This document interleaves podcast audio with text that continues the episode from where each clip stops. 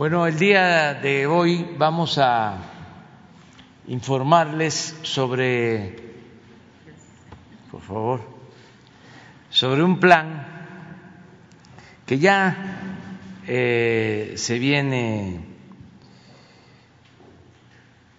implementando poco a poco, de tiempo atrás, pero que ahora eh, va a entrar ya en una etapa decisiva.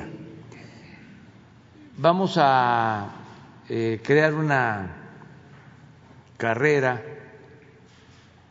una profesión en nivel medio superior para la formación de técnicos en deporte. Ya les van a explicar. Pero al mismo tiempo van a ser escuelas para atletismo, box y béisbol, que ya han empezado a construirse y ya van a comenzar a funcionar en distintas partes del país. Eh, se trata de que los jóvenes que terminan la secundaria puedan optar por esta carrera técnica dedicada al deporte y también practicar el deporte que les gusta. Y en tres años eh, pueden salir como muy buenos deportistas, pueden eh, avanzar en el deporte y también terminar su carrera para que si en el tiempo que están estudiando y practicando el deporte no rinden por alguna razón, como suele pasar, pues que no se queden sin la posibilidad de seguir en el ámbito deportivo, como entrenadores, este, con cualquier otra especialidad. Nos acompaña para este propósito la maestra Delfina Gómez Álvarez, porque es un programa educativo, fundamentalmente. La maestra Delfina, como saben, es la secretaria de Educación Pública. Eh, nos acompaña eh, el maestro Zoé Robledo, director del Instituto Mexicano del Seguro Social, porque ellos tienen también una área dedicada a el deporte. Óscar Flores Jiménez, que es el titular de Administración y Finanzas de la Secretaría de Educación Pública, está ayudando. Él va a hacer la exposición sobre el programa. Eh, Rodrigo Castillo, que es el director educativo de todo este plan. Eh, Ramón eh, Manuel Hernández Zamudio, que es director deportivo para el béisbol, es que a lo mejor así no lo identifican bien, pero es eh, el famoso Abulón Hernández así es este más conocido. Eh, Madaí Pérez Carrillo, que es eh, directora de atletismo, y Pablo Romero Chávez, director de boxeo, son los que nos acompañan. Entonces vamos a este, que ellos nos expongan sobre este plan.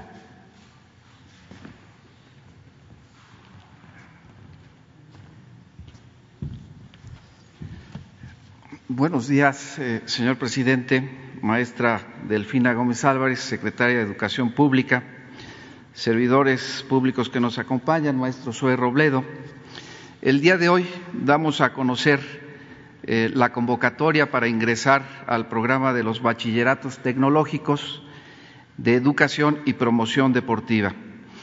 Estos bachilleratos tienen como esencia primordial ofertar a las y los jóvenes una formación integral tanto en el aspecto educativo como en el aspecto deportivo.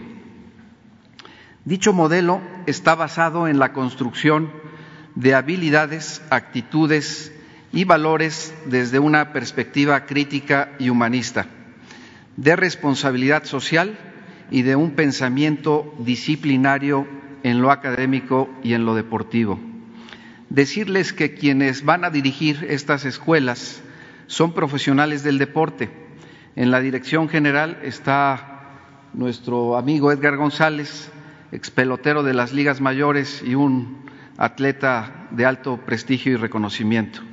Madaí Pérez, eh, ya lo mencionó el señor presidente, una maratonista olímpica en la parte de atletismo. Pablo Romero Chávez, profesor, entrenador y manager de box, así como en la parte académica el doctor Rodrigo Castillo. Lo deportivo en armonía con lo educativo y para efectos de los planes y programas de estudio, estos fueron estructurados por la Subsecretaría de Educación Media y Superior de la propia Secretaría de Educación Pública y esta oferta académica tendrá cuatro opciones de carreras técnicas para cursarse dos por plantel. Eh, entrenamiento integral de béisbol, entrenamiento integral de box, entrenamiento integral de atletismo, de medio fondo y fondo, es decir, 800, 1500, 5000 y 10000 metros planos. Estas eh, tres carreras técnicas eh, se busca formar técnicos en entrenamiento de estas disciplinas desde un enfoque inclusivo, pedagógico y tecnológico. Hay una adicional que es, una, es la carrera de fisioterapia deportiva, en la que se formarán técnicos en fisioterapia que atiendan la recuperación de las y los atletas, promoviendo la conciencia del autocuidado en la prevención de lesiones desde una perspectiva integral. Estos bachilleratos tecnológicos estarán en una unidad responsable administrativamente hablando dentro de la estructura de la Subsecretaría de Educación Media y Superior a cargo del subsecretario Juan Pablo Arroyo Ortiz, a quien le deseamos pronta recuperación. Estos bachilleratos tendrán la modalidad de ser eh, estudios de tiempo completo, seis semestres, es decir, tres años, en dos categorías con residencia y no residencia. Estudios con validez oficial por parte de la Secretaría de Educación Pública, título y cédula de estudios al término de los mismos. Estos eh, bachilleratos iniciarán su periodo escolar en el 2021, es decir, en este año, a partir del mes de agosto, concluyendo una primera generación con un máximo de 70 estudiantes por plantel en el 2022, hasta llegar a un grupo de 210 estudiantes para el año 2024 por sede. Estas sedes están ubicadas para el béisbol en el estado de Sonora, Cajeme y Hermosillo, Boca del Río Veracruz, Campeche y Texcoco, Estado de México. Para el atletismo, el Centro Internacional de Alto Rendimiento en La Malinche, Tlaxcala.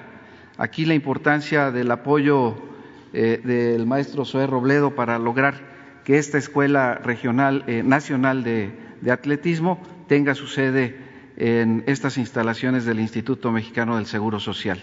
Para el box, la alcaldía Cuauhtémoc de la Ciudad de México, que para ser más precisos estará en el corazón de Tepito.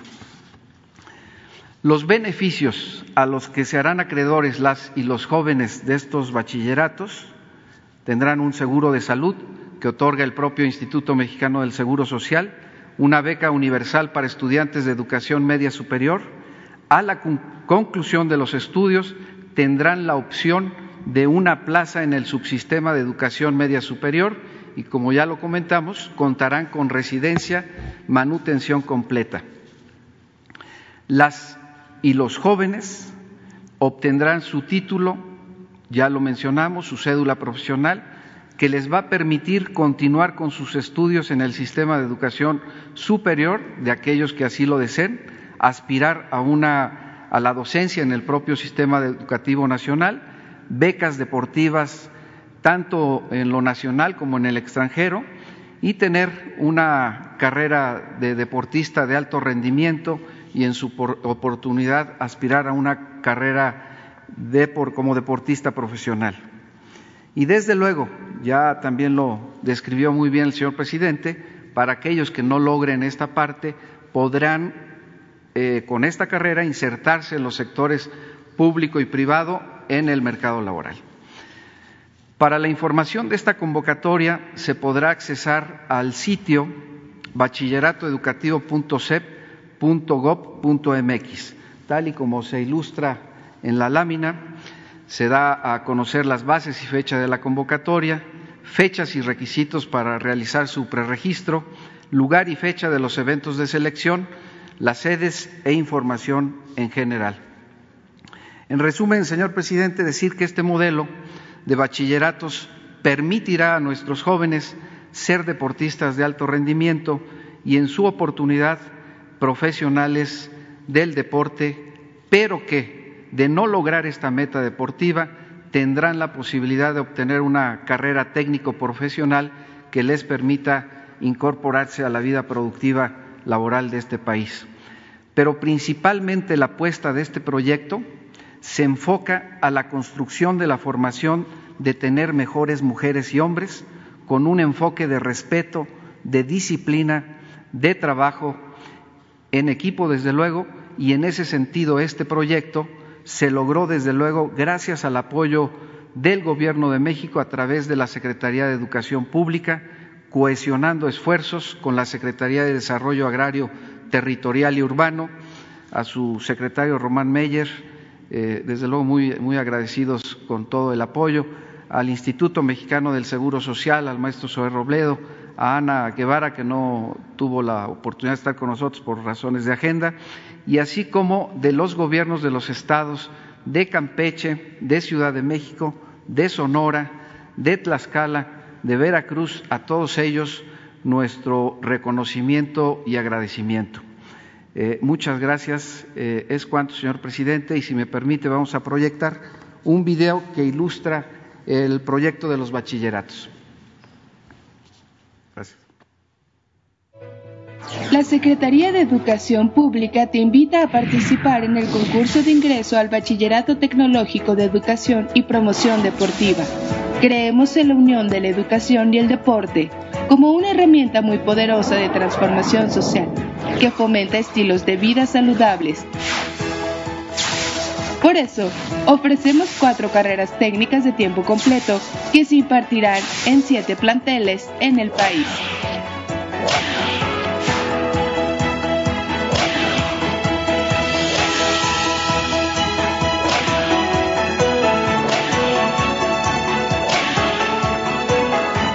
Estudia tu bachillerato con enfoque deportivo y obtén un título y cédula profesional como técnico en Entrenamiento integral del béisbol. Entrenamiento integral del atletismo de medio fondo y fondo. Entrenamiento integral del boxeo. Y fisioterapia deportiva.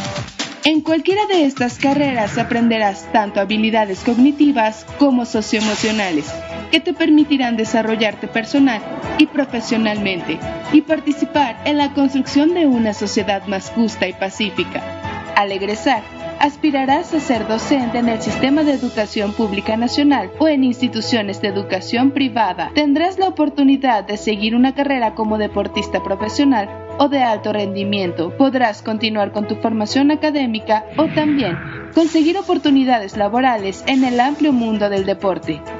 Si resultas seleccionado o seleccionada, contarás con la oportunidad de acceder a una beca y tendrás acceso al seguro de salud para estudiantes que otorga el Instituto Mexicano del Seguro Social. ¡Participa! Si resides en México y eres estudiante regular en el tercer grado de educación secundaria o cuentas con certificado de educación secundaria terminada, ingresa al portal bachilleratodeportivo.cep.gov.mx y consulta la convocatoria. Este programa es público, ajeno a cualquier partido político. Queda prohibido el uso para fines distintos a los establecidos en el programa.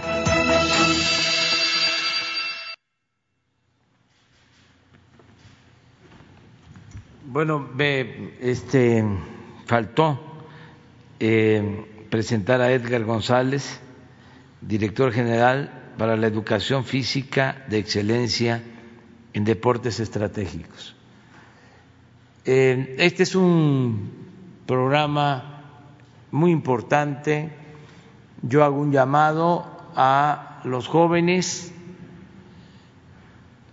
eh, mujeres, hombres, también a los papás, eh, a las mamás, para que eh, tengan en cuenta que hay esta oportunidad de participar. Si terminan la secundaria eh, este año, que va a haber regreso a clases. Eh, terminando la secundaria, con su certificado, ya pueden ingresar a estas escuelas. Existe esta página para que puedan tener más información. A ver si la colocamos de nuevo.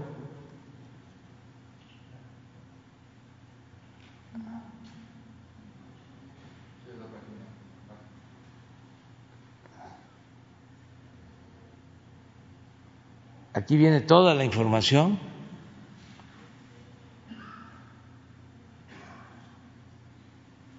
Pero en términos eh, generales, porque nos están viendo muchos o nos están eh, escuchando, si hay jóvenes que les gusta el atletismo, mujeres, hombres, que les gusta el boxeo, que les gusta el béisbol, ya desde la secundaria, que ya practican el béisbol, les gusta o este, corren, llevan a cabo estas disciplinas deportivas.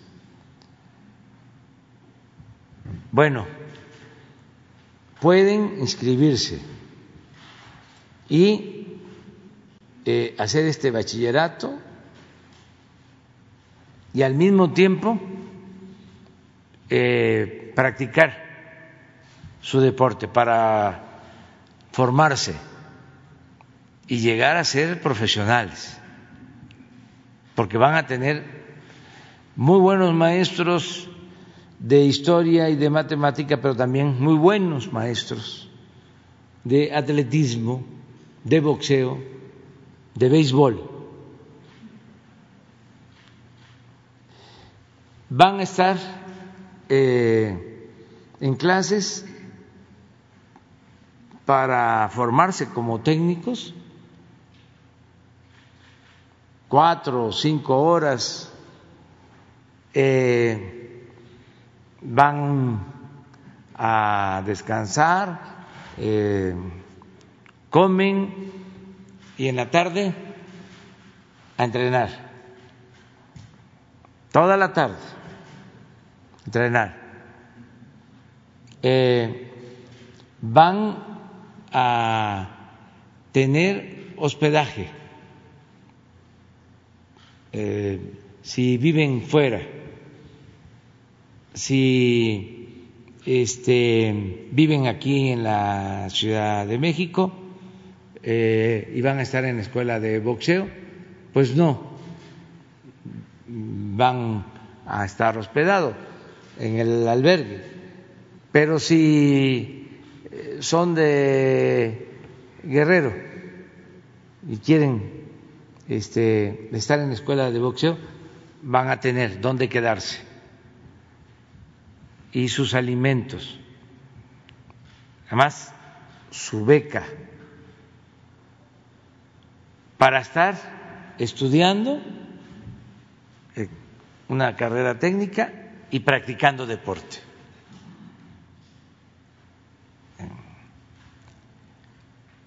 De esta forma vamos a tener eh, muy buenos deportistas, van a salir muchos eh, deportistas bien formados y buenos técnicos en el deporte y buenos ciudadanos, porque eso también es muy importante, que eh, las mamás, los papás de las muchachas, de los muchachos, sepan que es algo que nosotros vamos a cuidar mucho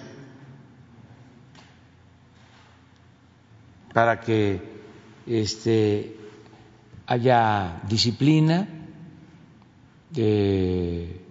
atención, eh, profesionalismo y que nos tengan confianza. Que eso es muy importante. Em, suele pasar que hay eh, cierto mercantilismo también en el deporte como en otras actividades y entonces empiezan a comprar, así le llaman, a prospectos y los eh, explotan. Este, esto no va a suceder, no lo vamos a, permitir.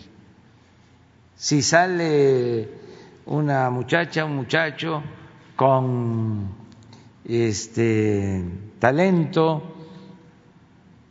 eh, este con posibilidades de participar en eh, ligas mayores, no solo de béisbol, sino en otros eh, deportes, eh, se va a cuidar para que este, no los enganchen, no los exploten, no los eh, vean como una mercancía y que sus madres, sus padres sepan que vamos a estar pendientes de ellos. Em, ya estamos construyendo las escuelas, ya se llevan avances, yo estoy eh, supervisando todas las escuelas eh, hemos construido, construido muchos espacios para el deporte. Un día vamos a informarles de cuántos campos de fútbol, canchas de básquetbol, estadios de béisbol, espacios para el deporte como nunca. Y lo vamos a seguir haciendo, porque esto es muy importante. El deporte es salud es prevenir eh, ante enfermedades. Entonces, ese es el plan general. es muy em, probable de que antes de iniciar las inscripciones eh, volvamos aquí en la mañanera a convocar. ¿Cuándo es que tenemos de plazo, Oscar, para la inscripción? Junio, julio y inicios de agosto para efectos de la inscripción.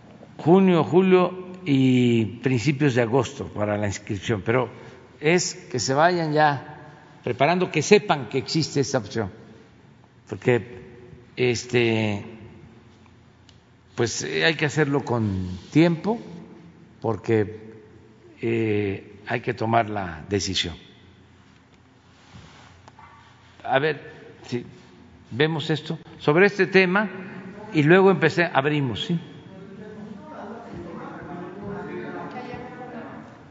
Adelante. Gracias. Buenos días, señor presidente. Buenos días a todos los que están en el estrado. Arturo Pavón, corresponsal de Chapucero en redes sociales.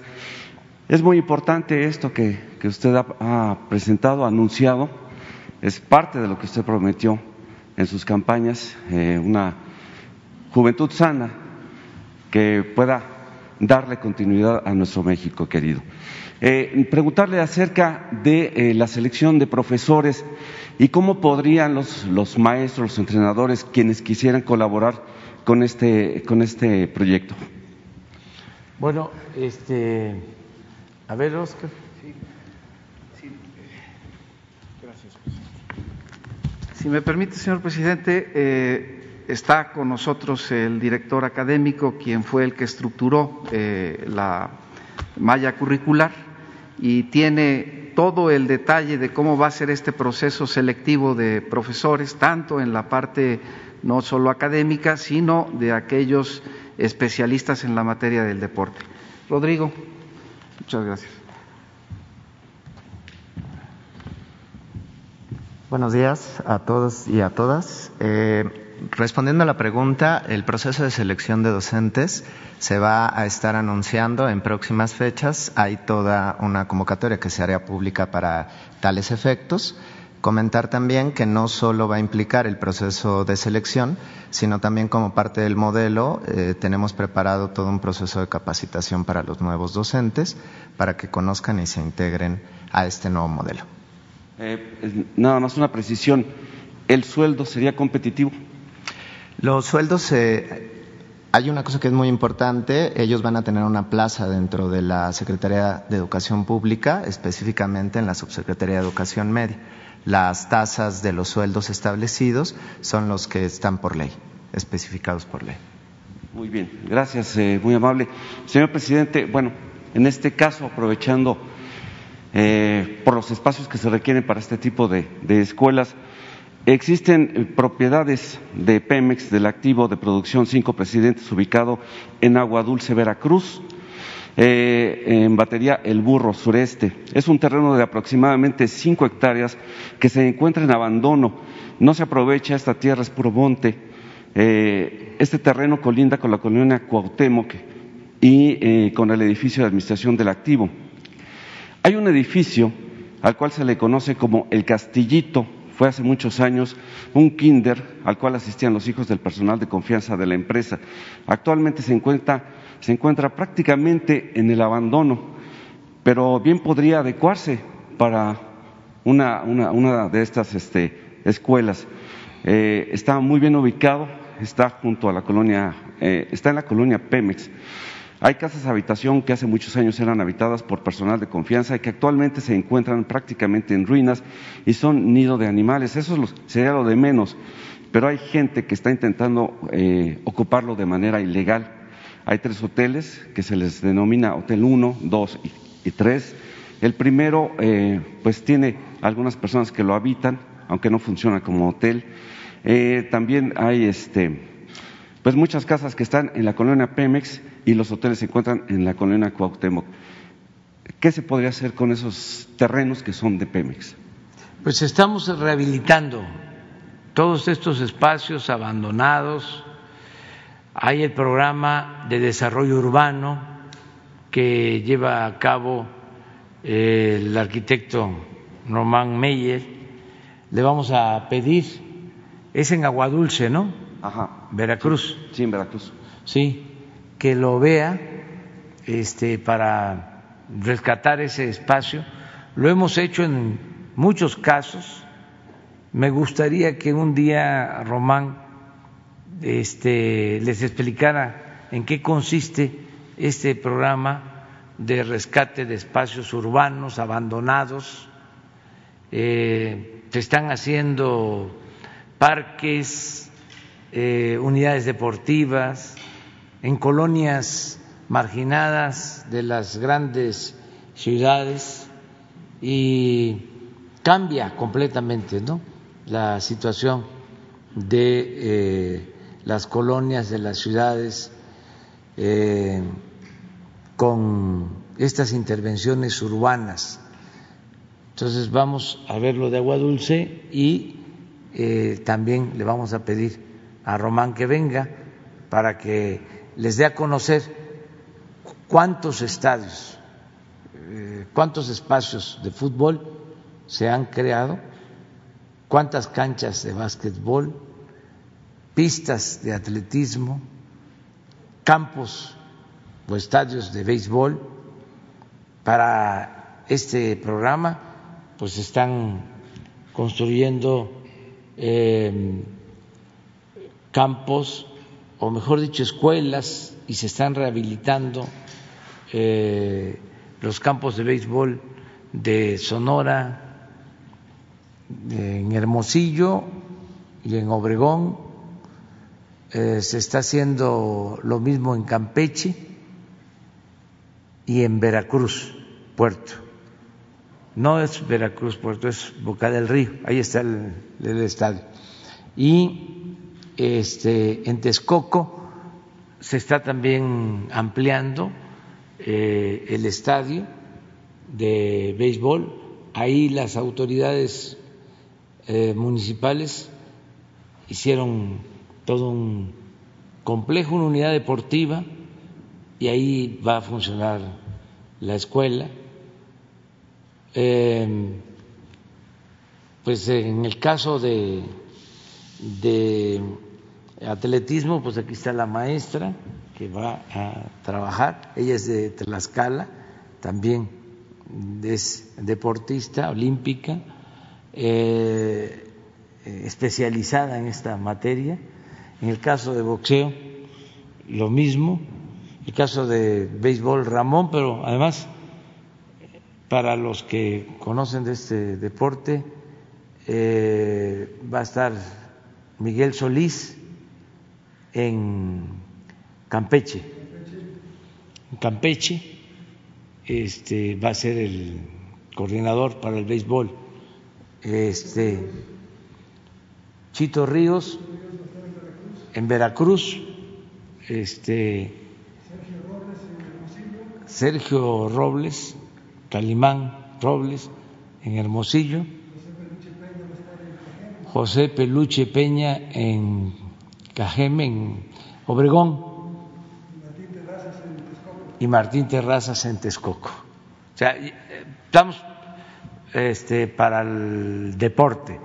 Eh, van a ser eh, pues gente muy reconocida seria y que saben, van a formar muy bien a los jóvenes. Muchas gracias. Y ya por tercera eh, pregunta, como usted lo mencionó o lo dejó entender hace algunos días, efectivamente a los mexicanos nos da risa la OEA, según la canción de Carlos Puebla. Sin embargo, su intromisión es inminente. Si bien usted ha sido claro en cuanto a la apertura de México a los observadores de cualquier organismo internacional. Antonio Espinosa Silis, un asesor electoral profesional, fue contratado por este organismo para dar su aval y consumar el golpe de Estado en Bolivia. Actualmente este profesional se encuentra colaborando con el Tribunal Federal Electoral aquí en México. Incluso hay fotografías donde se le muestra en reuniones con algunos de los ministros de esta tribuna. ¿Cuál es su opinión al respecto, presidente? Pues que eh, nosotros estamos eh, abiertos para que vengan observadores a las eh, elecciones. Desde luego no vamos a permitir ninguna intromisión que este, afecte nuestra soberanía. Y eso ya lo saben en la OEA y lo saben en la ONU y lo saben en todos lados, que no vamos nosotros a permitir ninguna actitud injerencista. México no es colonia, no es un protectorado, México es un país libre, independiente, soberano.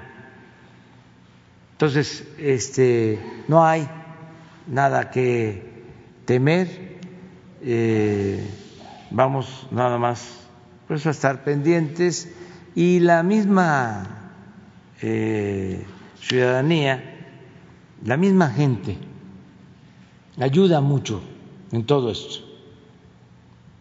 Eh, las redes sociales, las denuncias que se hacen para que las elecciones sean limpias, sean libres, que no haya compra de votos, que no haya fraude electoral y que no haya injerencias de países extranjeros.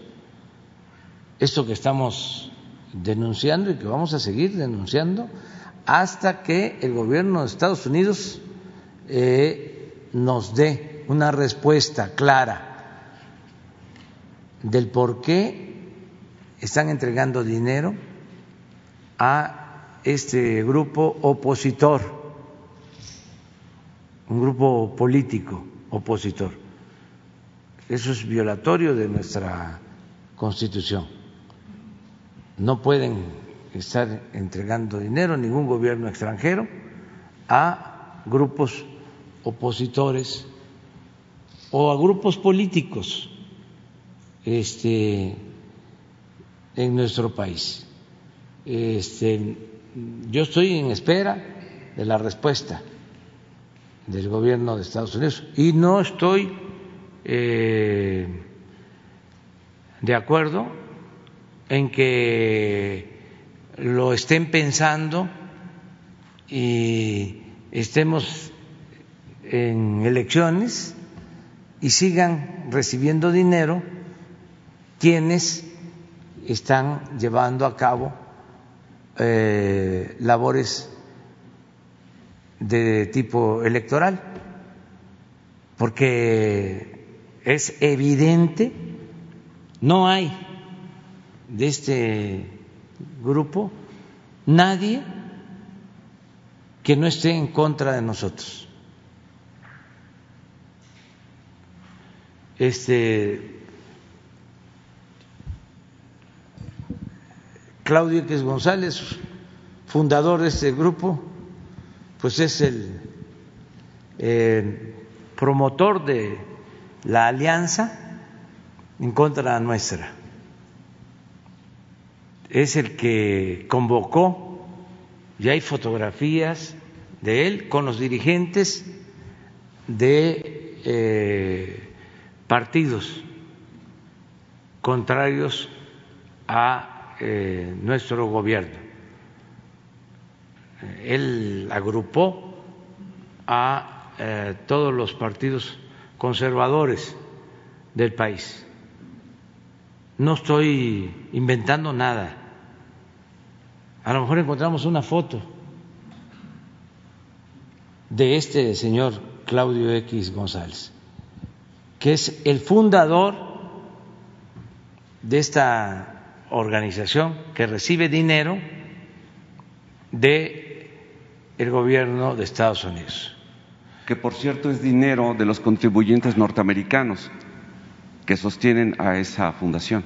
Sí, pero eso ya es un asunto de ellos. Este, lo que consideramos nosotros es violatorio de la Constitución es que una eh, agencia de un gobierno extranjero esté financiando a un grupo político en nuestro país. Debe de haber alguna foto. Eh, allí están, pues, eh, el director del periódico Reforma, el que estaba en Coparmex, que me fue a acusar con el rey de España, eh, Aguilar Camín, la señora Casal, que eh, trabajó en gobernación, eh, cuando el gobierno de Vicente Fox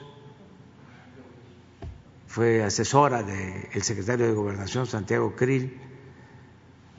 Desde luego, este señor Santiago Krill también está en el grupo como este, el abogado Diego Fernández Ceballos, como otros, pues, que está bien, no hay ningún problema que se agrupen y que este, actúen en contra de nosotros. Mire, ahí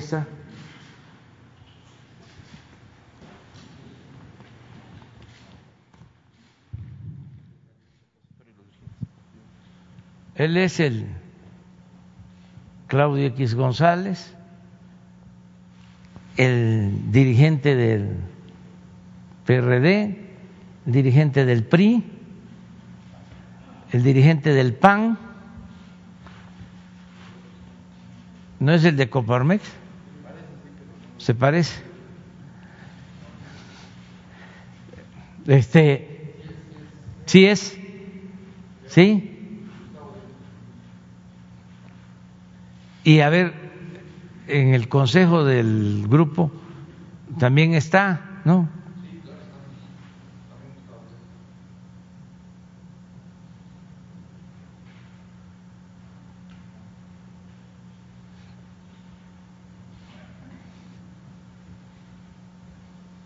Aquí está. Aguilar, Héctor. Ni porque es de Chetumal, que allá son liberales. Este es el ministro el que este, les eh, ayuda en la elaboración de los amparos.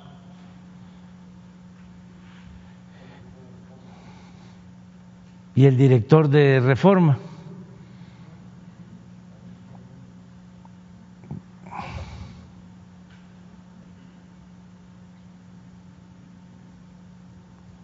No lo encuentro. Ah, aquí, director de reforma.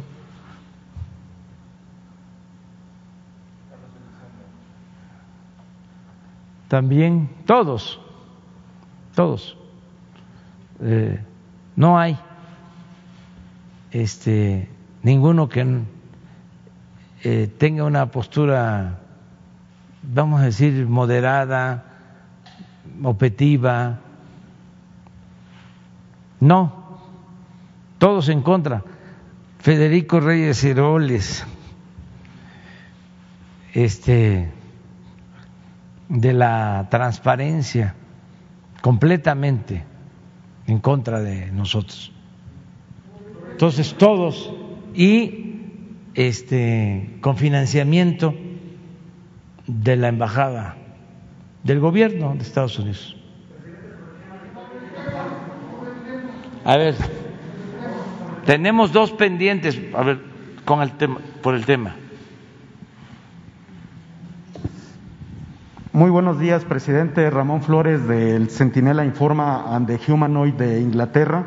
Buenos días a los funcionarios que lo acompañan. Sobre el tema de Claudio X González, presidente, está circulando un video que este, no sé si usted ya lo haya escuchado, pero queremos que usted lo escuche porque es la voz de Claudio X González nosotros lo, publicamos en el canal del Centinela Informa y se lo vamos a poner tantito. Permítame, son 40 segundos. Permítame, por favor. Déjame tantito, por favor. Aquí está. Pero sería increíble, y aquí es donde viene la tarea para todos nosotros, que perdieran lo que se llama la mayoría simple, es decir, que no tuvieran el 50% de los diputados.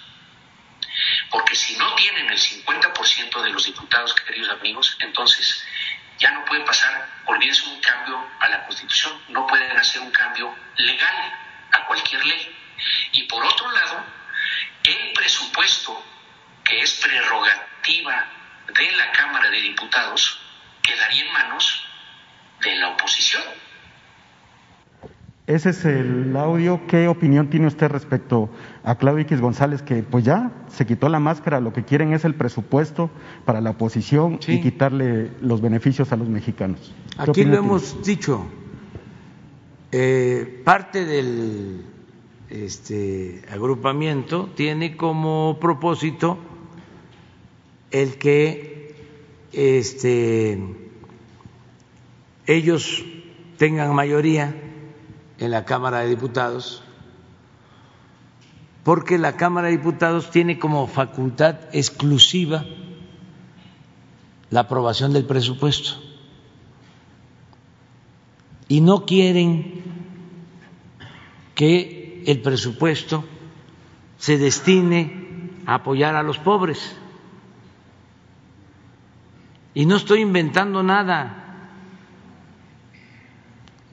Cuando se hizo una reforma al artículo cuarto constitucional, que enviamos una iniciativa para que la pensión a los adultos mayores, la pensión a niñas, a niños con discapacidad, las becas para estudiantes de familias humildes y la atención médica y los medicamentos fuesen gratuitos, votaron en contra en la Cámara de Diputados los que forman parte de este bloque. Están en contra de las pensiones a los adultos mayores, están en contra de las becas, están en contra de el Sembrando Vida, están en contra de jóvenes construyendo el futuro. Dicen que para qué se les está apoyando a los ninis, porque esa es su concepción de ellos. Por eso hablo de que son conservadores, porque ese es el pensamiento que viene desde el porfiriato, de no eh, ayudar con el presupuesto público a los pobres. Ellos son partidarios del el libre mercado. El Estado nada más, para ellos, o el gobierno, debe servir para garantizar el orden y para darles facilidades a los inversionistas, nacionales o extranjeros. Por eso, cuando hay una crisis y entran en quiebra bancos, o instituciones financieras los rescatan con el presupuesto público. Eso sí, este, lo ven bien. Para eso sí usan al Estado. Cuando se trata de ayudar a los pobres, a los necesitados, al pueblo, a eso le llaman populismo o paternalismo. Es su concepción. Entonces, nosotros llegamos aquí defendiendo un proyecto nuevo, distinto, en favor del pueblo. No engañamos a nadie. Lo que estamos haciendo es lo que hemos pensado durante años, lo que hemos predicado durante años. Entonces, ellos eh, están inconformes porque quieren manejar el presupuesto. ¿Cómo era antes el manejo del presupuesto? Se lo repartían entre ellos, se robaban la mayor parte del presupuesto, se lo robaban. Nada más que eh, actúan como eh, delincuentes de cuello blanco, porque no le llaman robo a eso, a lo que hacen. Están tan enajenados en ese aspecto que creen que eso es normal, que es hacer negocios, business. Entonces, ahora las cosas son distintas, ya pues no tienen eh, las partidas que tenían para comprar a todos, cooptar a todos. Porfirio Díaz eh, creó ese mecanismo de cooptación que él mismo llamó maiciar, cuando había una eh, fuerza opositora o un dirigente opositor que lo cuestionaba, lo criticaba, si no iba a la cárcel el opositor o le aplicaban la ley fuga, lo cooptaban, lo maiciaban. Decía, ese gallo quiere maíz. Y repartían a la prensa mucho dinero. Había un fondo que da hasta vergüenza decirlo, pero se le llegó a conocer como el fondo de los reptiles.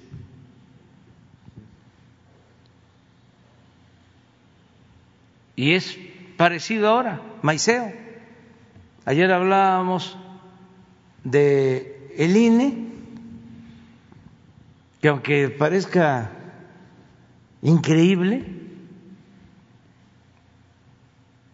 tiene como propósito impedir que haya democracia. No es un organismo para garantizar que las elecciones sean limpias y sean libres. El Tribunal Electoral, lo mismo, porque para mantener el régimen de corrupción necesitaban que se mantuviese el sistema de imposición. Hablábamos de que este Krause le hizo un video al INE sobre democracia y no lo habíamos visto, yo no lo he visto todavía, pero ya me hicieron una reseña. ¿Y qué creen que aparece en el video? De que en el 2006 no hubo fraude. Así es. Eso es lo que aparece en el video. Pagado por el INE. El otro grupo, el que jefatura Aguilar Camín, otros dos millones para publicar artículos en la revista Nexos, dos millones del Tribunal Electoral. También para cuestionarnos.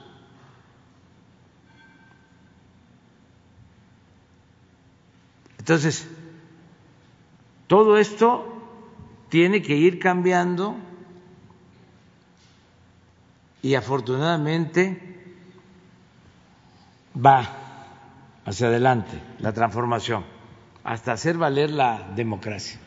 Presidente, Eso que tú estás planteando, por ejemplo, este es hasta para repetirlo Sí, si gusta le podemos pasar el video a, Jesús para que lo reproduzcan aquí, porque es un video, no es un audio. O sea, él está hablando. Eh, la verdad es que hizo una reunión privada, pero pues eh, hicimos investigaciones, nos, nos pasaron el, ¿Y cuándo fue esa reunión? Eh, fue hace 15 días, donde él convocó a jóvenes, según, para construir la democracia. ¿no? pero los jóvenes pues, pues, están bien despiertos. Sí, eh, presidente, mi segunda pregunta es, en las elecciones pasadas de Reino Unido se habló del referéndum para la independencia de Escocia. La ministra escocesa Nicola Sturgeon ha pedido al gobierno de Reino Unido negociar la transferencia de poderes que le permita a Escocia organizar un referéndum de independencia en el 2021 y hoy lo, bueno, eso lo hicieron en el 2016 y hoy lo vuelven a impulsar. La ministra Sturgeon considera que los resultados de las elecciones generales son un mandato para un nuevo voto y es que la formación que lidera el Partido Nacional Escocés obtuvo la mayoría en las elecciones. Presidente, ¿usted considera que puede haber una Unión Europea sin Reino Unido pero con Escocia?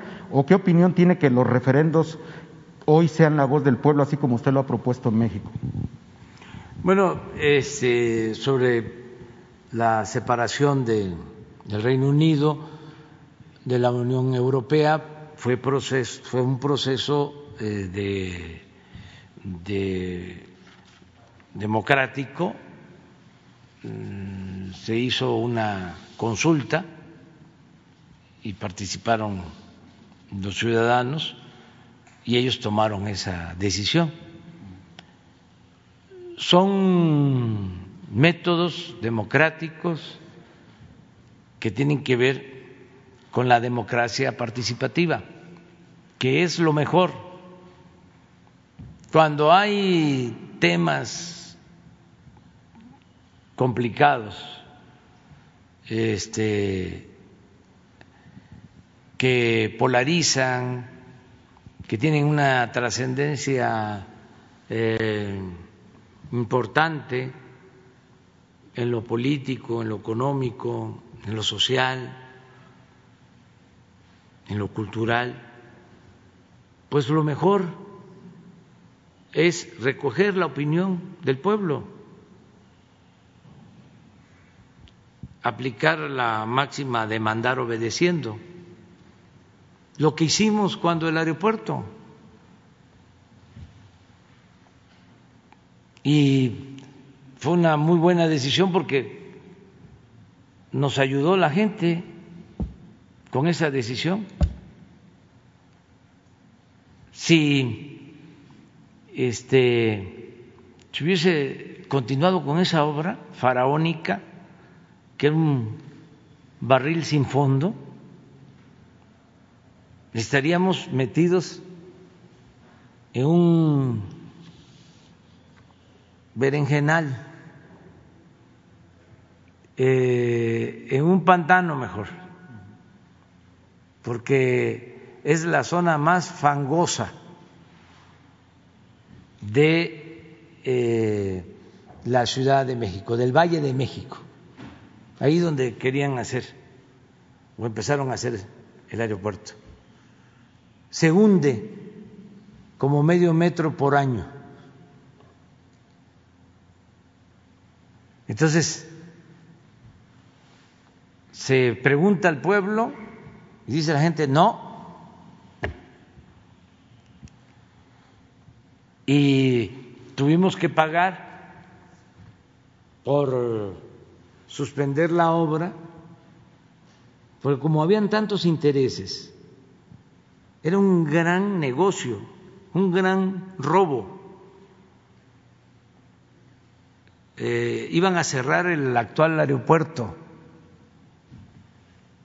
y esas 600 hectáreas del actual aeropuerto las iban a convertir en una especie de Santa Fe, todo un negocio inmobiliario.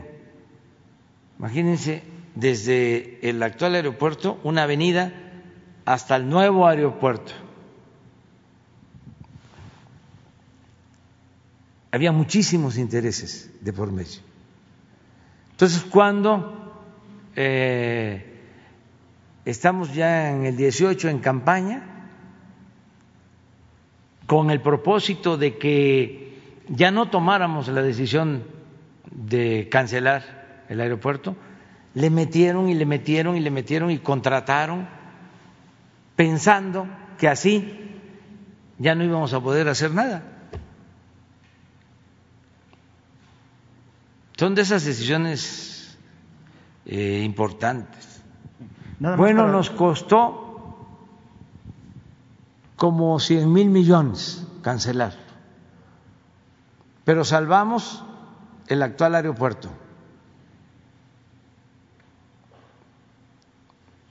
Solo tengan en cuenta que la ampliación al actual aeropuerto se hizo como hace 12 años y costó como 10 mil millones de pesos.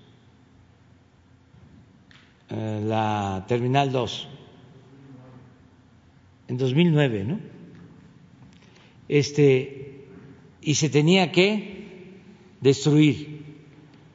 Hicieron el gobierno anterior solo el hangar presidencial para guardar el avión, mil millones de pesos. Y se tenía que destruir. Pero además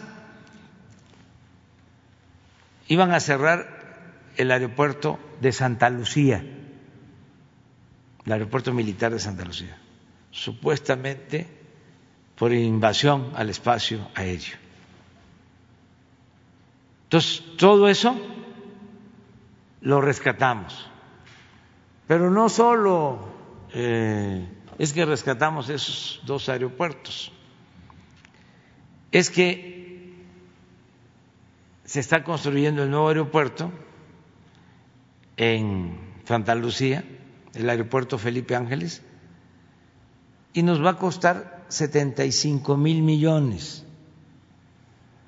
Y el aeropuerto de Texcoco estaba estimado que iba a costar 300 mil millones. Para hacer las cuentas así, sencillas, se pagaron los 100 mil millones por eh, los contratos que habían y vamos a tener un aeropuerto moderno de lo mejor del mundo para el 21 de marzo del año próximo, con 75 mil millones. Estamos hablando de 175 mil millones para 300 mil que iba a costar. Y eso si resultaba en esa cantidad, porque el tren Toluca, Ciudad de México, lo estimaron en 30 mil millones y se han invertido 70 mil millones y todavía nos faltan 20 mil. Lo que estimaron en 30 va a resultar costando 90 mil millones. Entonces, eh, esta corrupción pues es lo que más afectaba a México. Por eso la democracia es importantísima. ¿Quién nos salvó de este pantano, de este fango, de este hoyo negro de corrupción que era la construcción del aeropuerto en Texcoco, el pueblo. se le preguntó a la gente, claro, ¿quiénes están molestos? Pues los que tenían este el negocio. Acabo de leer ayer una declaración así como sentencia de el dueño directivo de una empresa constructora que estaba trabajando ahí en Texcoco, Toconal, un señor Valle, que sentenció que no íbamos a terminar ni la refinería ni el tren Maya.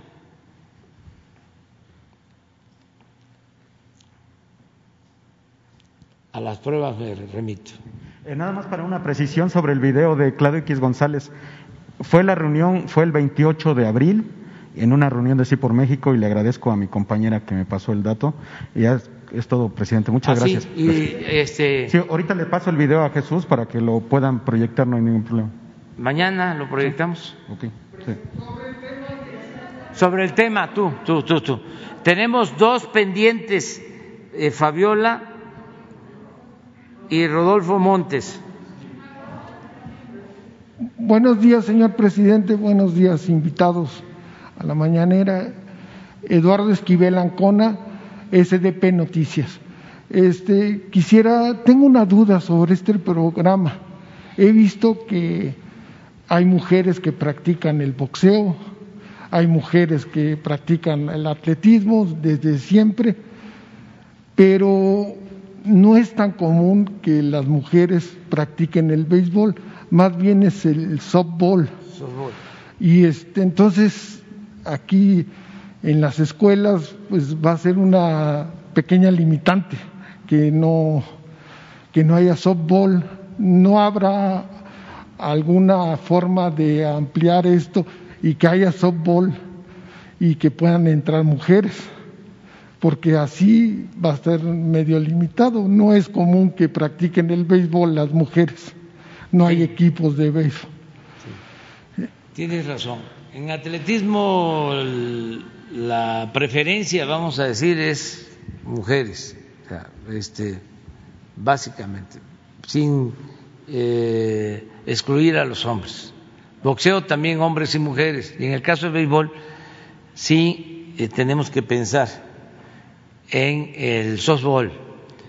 Eh, nosotros eh, tenemos ya eh, calificados o ya tienen este, garantizada su participación en los Juegos Olímpicos tanto el equipo femenil de softball como el equipo eh, de béisbol este, de, de- de hombres masculinos.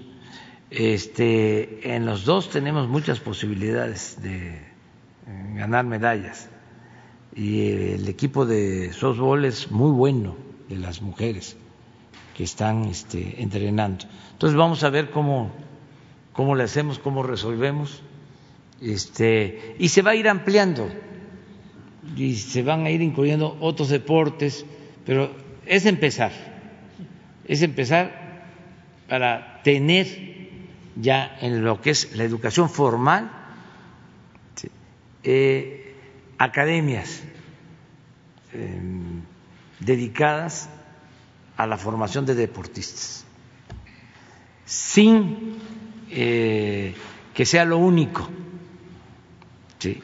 sino que al mismo tiempo tengan la opción de formarse como técnicos en el deporte, porque este, como en todo, miren el cantante René de calle 13, extraordinario, este cantante, compositor,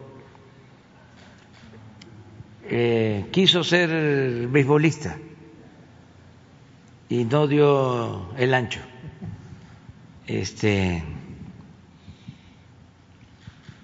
y terminó siendo, bueno, a mí me gusta mucho, cantante, calle 13. Y luego está el caso eh, excepcional de el gran escritor cubano de nuestro tiempo, Padura, Leonardo, Leonardo Padura. Él también quiso ser, ser beisbolista y no, no le dio. Y luego pasó a ser, o escribía y eh, hacía crónicas de béisbol. Y ahora es el gran escritor, de lo mejor como escritor. Entonces, acá se trata de que, a ver, en la vida, ¿qué te gustaría hacer? Pues a mí me gustaría ser maratonista, me gustaría este ser como Ana Guevara, este, eh, correr 400 metros. A ver, vamos. Pero al mismo tiempo está la escuela. Si no este, llegas a ser como Ana, si tienes la posibilidad de terminar tu carrera y puedes seguir adelante como entrenadora, incluso en lo personal, practicando tu deporte. A lo mejor con no, no con el tiempo este, eh, que se requiere, pero te sientes muy bien, es una realización y tienes la posibilidad de trabajar en algo que te gusta. Entonces sí vamos a ver eso.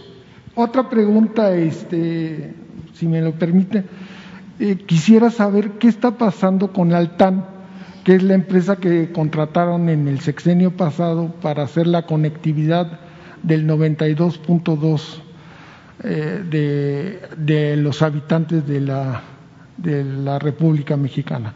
Entonces quisiera saber por qué ellos están pidiendo que se haga una prórroga, porque esto tendría que estar para el 2022 y van muy, muy atrasados, este, solo llevan el 61%. Este, este, este programa, este, este proyecto se hizo con dinero también de, de la banca de desarrollo, 117 mil millones de pesos. Ha, habido trascendidos que la, este, la empresa está casi quebrada cosa que yo no creo porque tienen de socios a Huawei y a Nokia. Y entonces no sé qué esté pasando, si se les va a conceder la prórroga para que sea hasta el, 2028 que, que, lleguen a esa cantidad de personas. faltan muchos millones de mexicanos que no van a tener conectividad si no se hace este este proyecto. Entonces, quisiera saber eso. Sí, es muy importante tu pregunta. Ahora sí que tus preocupaciones son las mías. Este, acabamos de tener una reunión hace como 20 eh, días para evaluar el programa de Internet para todos, porque queremos que avance más. Debemos cumplir, vamos a cumplir el compromiso de que haya conectividad en toda la República. En el 92%. Sí, tenemos ese compromiso. Entonces, este, los convoqué a una reunión a los encargados del programa. Eh, luego se em, llevó a cabo otra reunión a la semana porque eh, se argumentaba de que eh, no se avanzaba lo suficiente por eh, problemas eh, burocráticos. Como es una empresa nueva que eh, se creó como filial a la Comisión Federal de Electricidad, que tenían este, que hacer muchos trámites para que se les autorizara a comprar equipos y avanzar.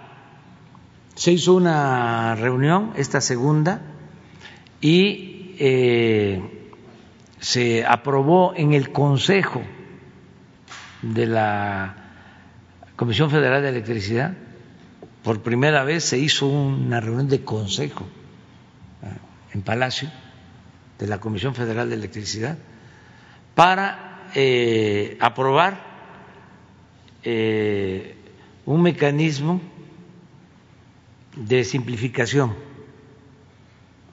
dándole eh, autonomía completa y libertades, todas las facultades a la empresa de Internet para poder avanzar.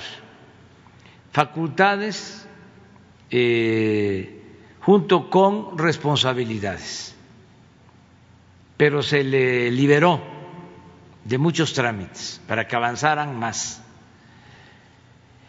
Y se les entregó eh, a los dos días de esa reunión de consejo el presupuesto a los dos días, a los encargados del proyecto. Hoy tengo otra reunión para ver este tema y eh, en efecto estamos viendo lo de Altán, porque es una de las empresas que eh, está eh, ayudando, participando en la conectividad. Estamos viendo de que se cumpla con los acuerdos. Eh, han estado trabajando bien, yo tengo esa información. Hoy vamos a saber cuál es su situación este, en lo económico, en lo financiero y se están tomando decisiones al respecto. Pero eh, este, eh, existe esa idea de que tienen dificultades financieras. Eh, nosotros hemos cumplido con ellos en el convenio y además de las empresas que mencionas, que son especialistas, que están en Altán, el presidente del Consejo de Administración eh, de Altán es Bernardo Sepúlveda, que es un hombre este, serio, eh, recto, además de un diplomático eh, ejemplar, emérito, es una gente responsable, seria. Entonces, vamos a esperar y ya les vamos a informar aquí cómo vamos. Este, una última pregunta. Este, para usted, ¿qué es más importante? ¿El incrementar el capital contable del Banco de México o comprar vacunas? Eso se lo digo porque sí hubo, como usted dijo ayer, sí hubo remanentes del banco, fueron 165 mil millones de pesos.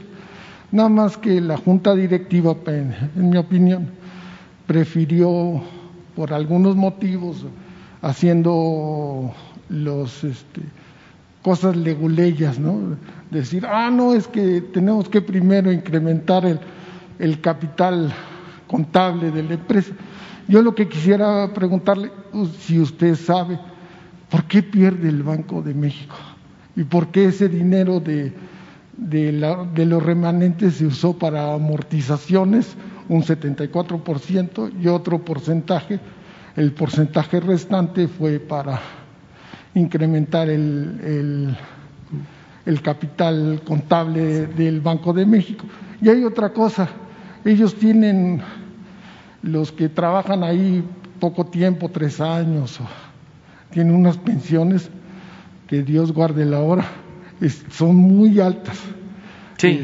Eh, Francisco Gil Díaz en, en 2019 recibía 184 mil pesos al mes, mucho más de lo que usted gana.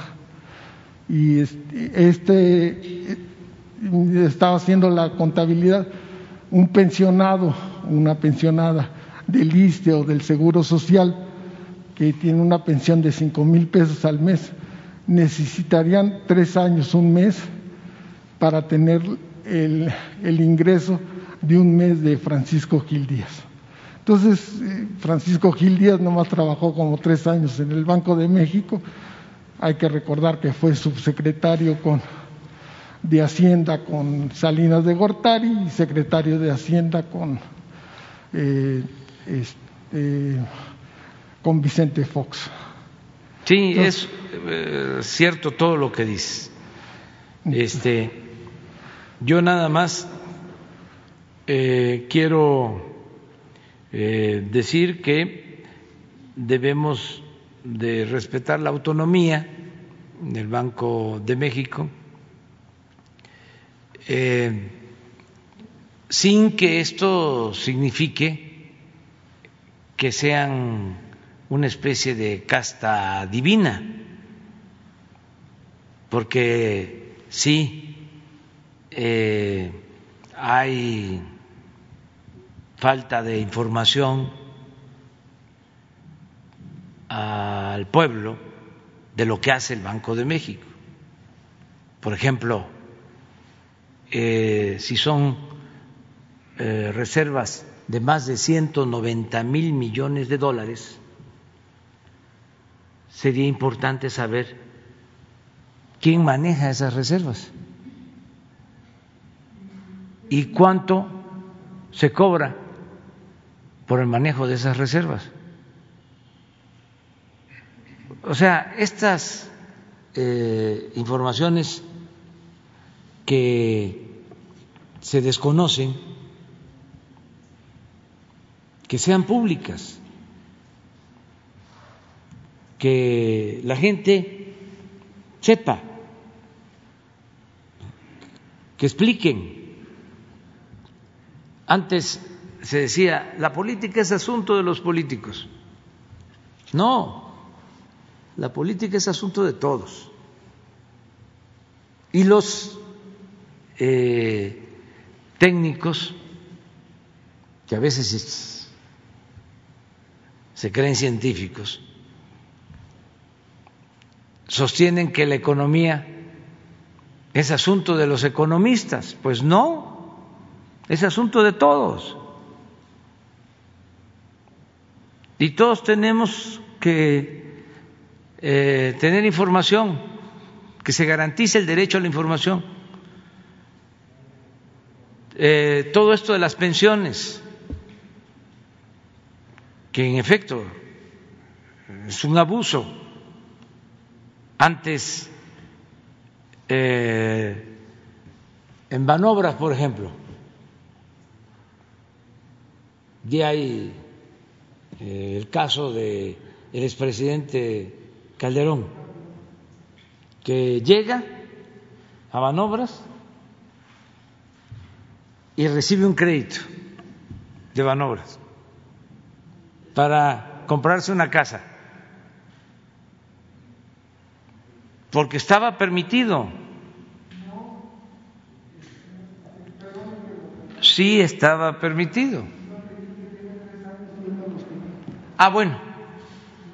Sí, bueno, ya. Pero esas prestaciones del mundo de la tecnocracia eh, no se conocen, no se saben.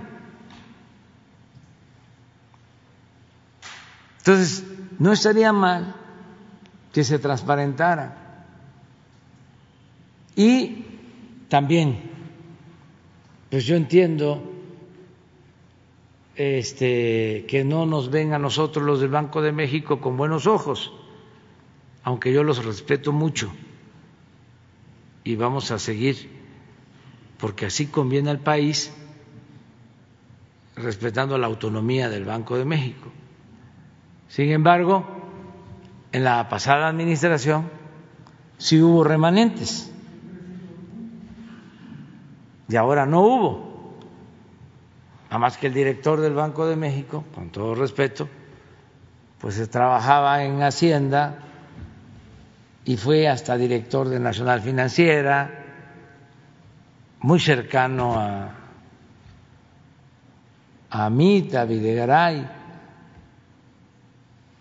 Entonces, ahora, este, pues ya no es lo mismo. Tienes eh, razón. Este, pudieron destinar una parte del remanente a ayudar para vacunas, recursos etiquetados, además, de acuerdo eh, a las disposiciones legales, ese dinero se debe de utilizar en pago de deuda. O sea, no, no es para que se derroche. Y pagar deuda, pues significa ahorrar en el pago del servicio de la deuda. Pudieron haber hecho algo, pero son este, otras circunstancias. Afortunadamente, nosotros tenemos finanzas públicas sanas y este no eh, necesitamos de eh, el Banco de México, este, no le vamos a pedir que nos den de las reservas, si acaso que informen cómo se manejan esos fondos, sería muy bueno, de manera sencilla, que explicaran este, cuánto eh, se obtiene de intereses por ese dinero o cuánto se paga por el manejo de ese dinero, porque es de la nación, es de todos los mexicanos.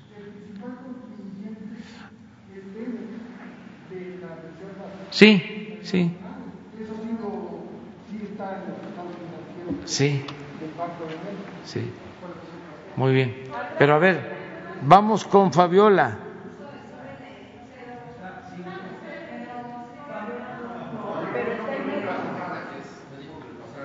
A ver. Pero también tú, tú estás pendiente. Y Rodolfo Montes.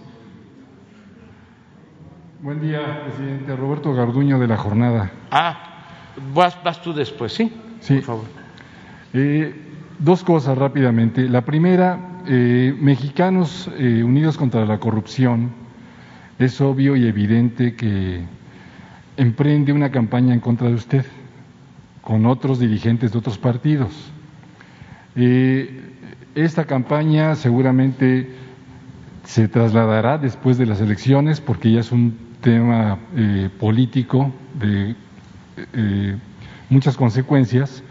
Yo quisiera preguntarle primero, eh, la postura del presidente de la República frente a un poder como este constituido, no deja de ser un poder, eh, será la de ser simplemente consecuente con que exista o habrá un límite, porque también están sobrepasando el límite eh, de golpear a la institución presidencial.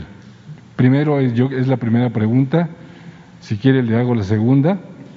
Y respecto al tema del, ex, del gobernador de Tamaulipas, eh, ayer mismo insiste en que la orden que se gira en su contra para ser capturado sale de aquí. Eh, si me puede responder las dos preguntas, por favor. Muchas gracias. Bueno, en el primer caso, este, en la historia del conservadurismo, en México, hay muchos ejemplos que nos ayudan. Yo siempre eh, recurro a la historia porque, como decía Cicerón, es la maestra de la vida. No olvidemos que los conservadores eh, fueron a traer a Santana para que continuara gobernando México después de que por culpa de Santana nos arrebataron más de la mitad de nuestro territorio. Después de ese gran zarpazo, los conservadores de México fueron a traer a Santana. Diez años después hicieron lo mismo, fueron a traer a Maximiliano.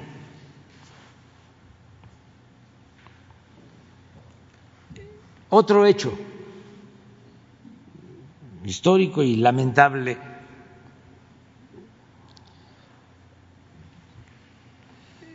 lo que le hicieron al presidente Madero,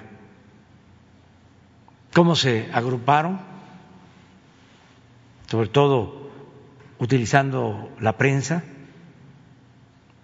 para desacreditarlo, una campaña infame en su contra, prepararon el terreno, abonaron el terreno para el golpe de Estado, para el asesinato del presidente Madero, del vicepresidente Pino Suárez, con la intervención del peor embajador que ha habido en la historia, el embajador de Estados Unidos en México, el embajador Wilson, porque en la embajada de Estados Unidos se eh, fraguó el golpe contra el presidente Madero, el apóstol de nuestra democracia. Entonces, los conservadores son así. Eh, en la historia más reciente, un partido conservador surgió en 1939 un año después de la expropiación petrolera, para oponerse a la política popular y patriótica del general Cárdenas. Entonces, no hay nada que extrañar en cuanto a este eh, comportamiento. Nosotros no vamos a limitar la participación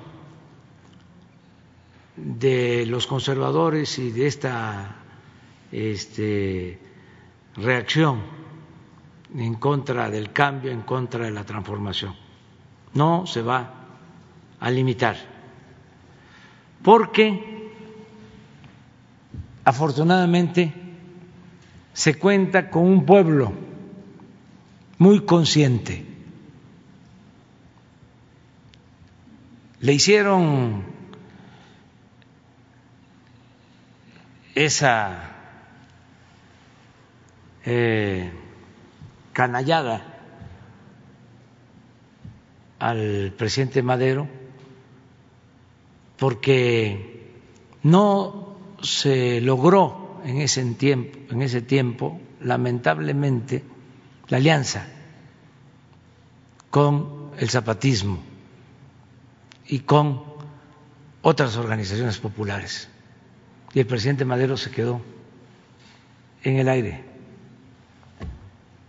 Y por eso estos halcones eh, lo asesinaron. Ahora es distinto. El movimiento que yo represento tiene un apoyo de millones de mexicanos, mujeres y hombres, conscientes. Entonces, no van a poder. Y vamos a que las diferencias se puedan dirimir, se resuelvan por la vía electoral, por la vía democrática. Y yo le tengo mucha confianza al pueblo, creo en el pueblo. Entonces, eso es lo que puedo decir. No va a haber este, eh, ninguna medida coercitiva. No somos iguales a los conservadores golpistas. Somos eh, distintos. Ellos son este, admiradores de el autoritarismo. Nosotros no, nosotros queremos la democracia y garantizar las libertades. Acerca del segundo eh, asunto, lo de cabeza de vaca, es una cuestión que está eh, tratando la Fiscalía eh, de la República, que es independiente, que es autónoma. Yo no estoy eh, dando instrucciones, no es mi fuerte la venganza, no soy hipócrita, no soy de dos caras, como lo son los conservadores, que esa es su doctrina, la hipocresía. No. También yo no puedo, como titular del Poder Ejecutivo, no puedo eh, encubrir a nadie, no soy tapadera. Si al gobierno que represento llega un oficio para que se entienda bien con todas las implicaciones que pueda tener, porque por encima de todo está la verdad, la justicia, y yo represento al Estado mexicano, por encima de todo. Entonces, independientemente de que si es correcto o no es correcto, si es lo políticamente correcto o lo jurídicamente correcto, les voy a dar a conocer ahora mismo el oficio que envió la Embajada de Estados Unidos solicitando información del señor Cabeza de Vaca por una investigación que ellos tienen de un presunto lavado de dinero. Si me haces favor de pedirle a Laura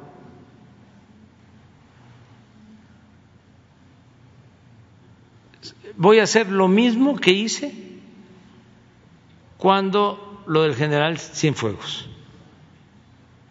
porque en ese entonces la recomendación de los abogados, incluso de los nuestros, era de que no diéramos a conocer el expediente. Y yo di la orden de que se diera a conocer el expediente completo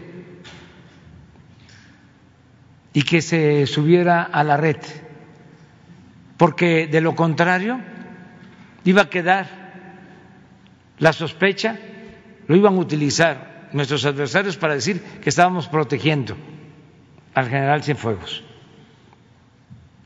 Y decidí que se diera a conocer el expediente para que la gente supiera de que no había nada que lo inculpara, que le habían fabricado el expediente.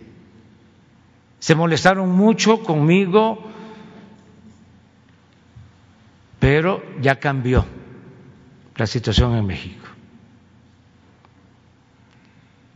Y la verdad por delante.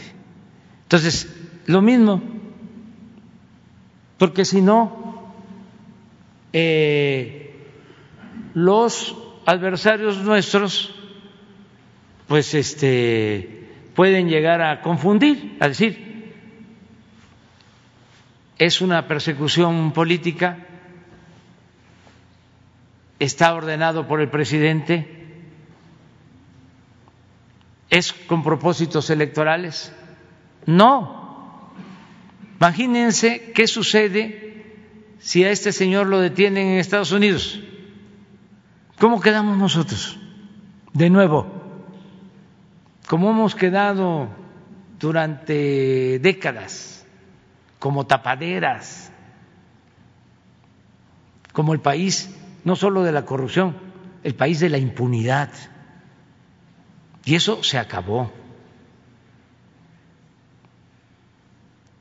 Entonces, ojalá y nos eh, manden el oficio,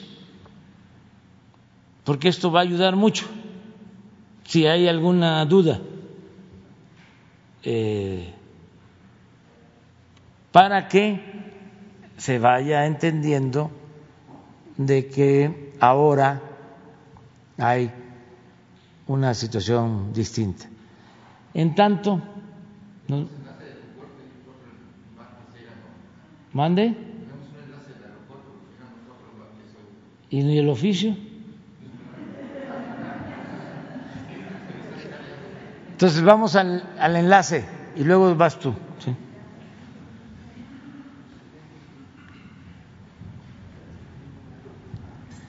Adelante. Sí, buenos días, señor presidente.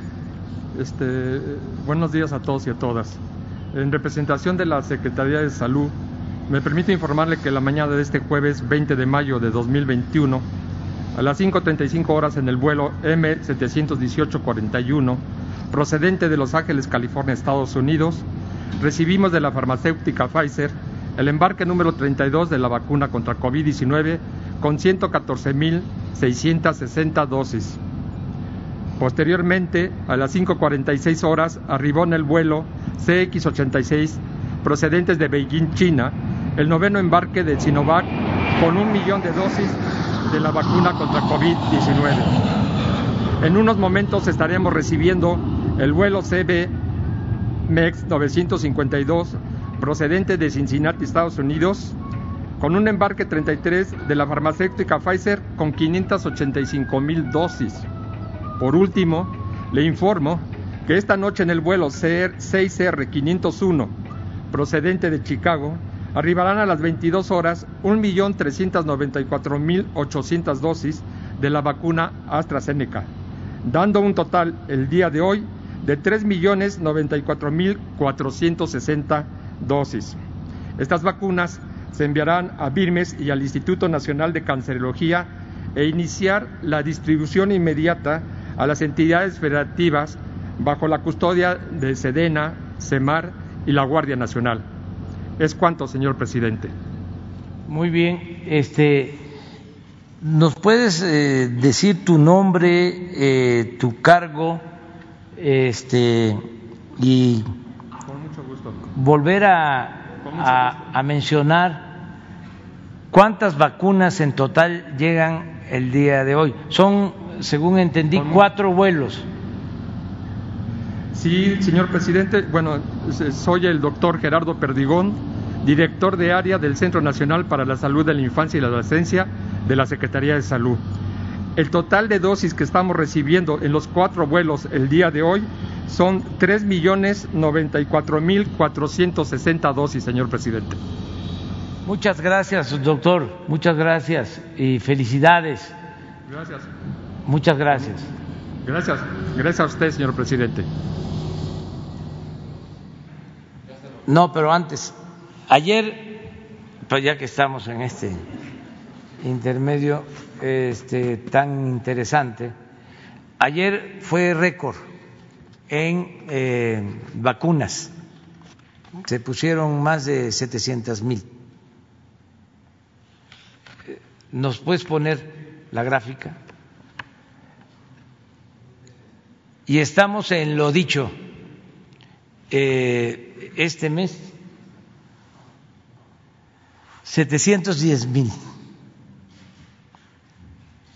Y en un resumen, terminamos con personal médico que atiende hospitales COVID.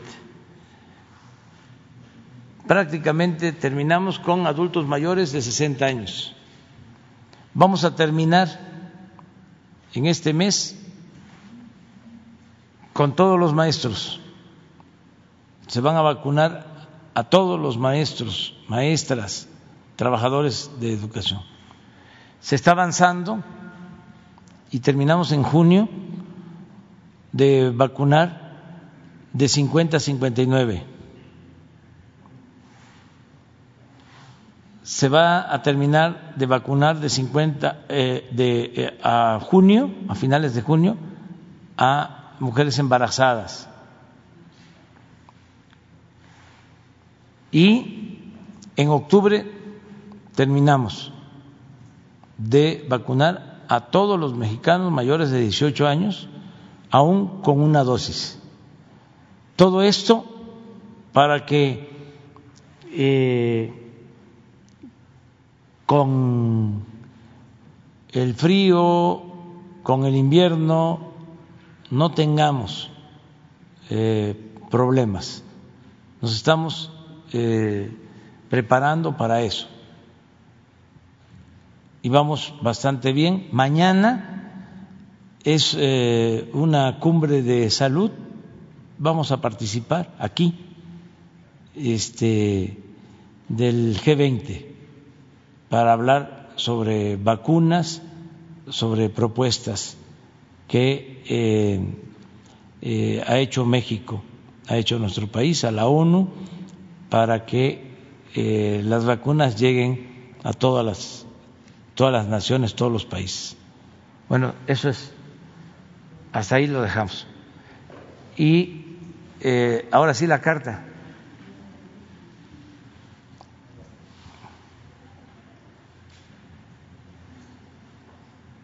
¿La puedes leer?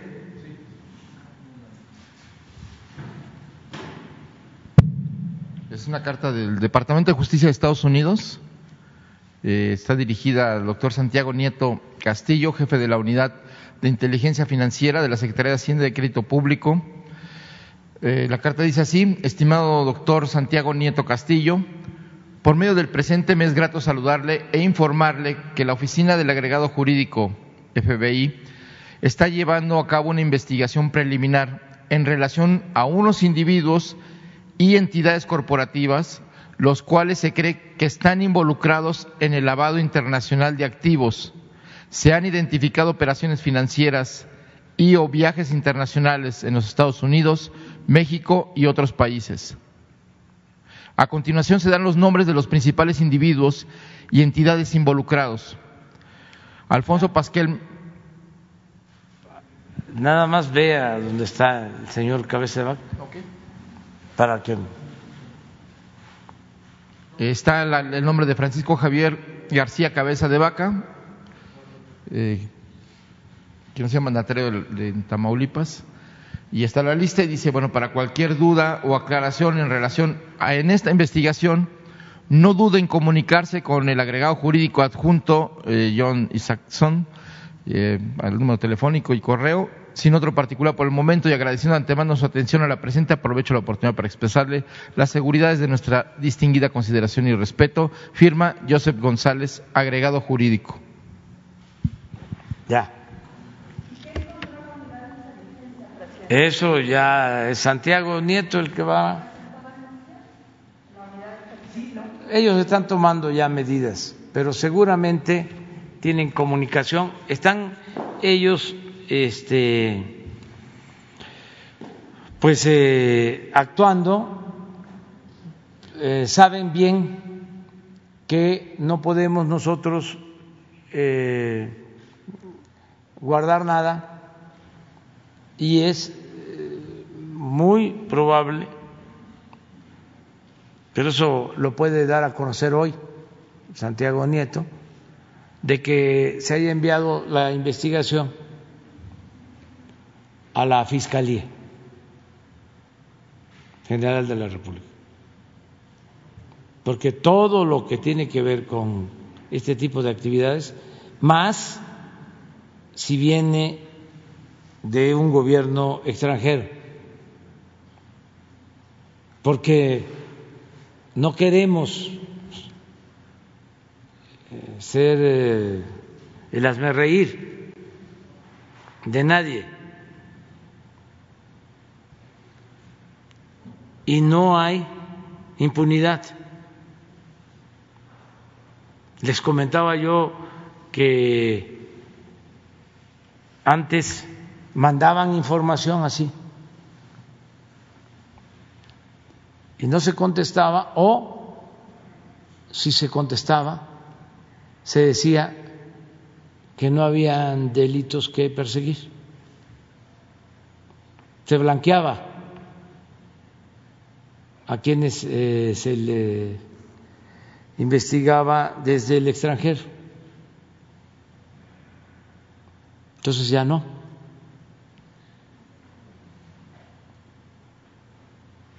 Entonces la investigación está abierta. Es para que no se esté eh, pensando de que es un asunto, mm, ni modo que pues yo tenga que ver con el señor este. ¿cómo se llama? El jurídico de... No lo conozco.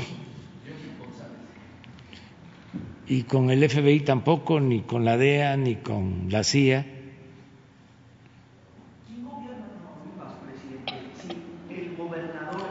Eso lo tiene que resolver la Fiscalía y el Poder Judicial y el Poder Legislativo.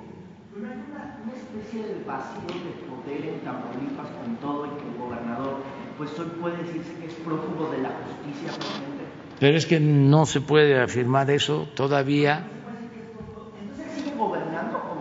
Hay que esperar, hay que esperar a ver qué va a resolver la fiscalía, este, el poder judicial, no solo el juez que autoriza la orden de aprehensión, sino la Suprema Corte, eh, el poder legislativo en especial el Senado de la República,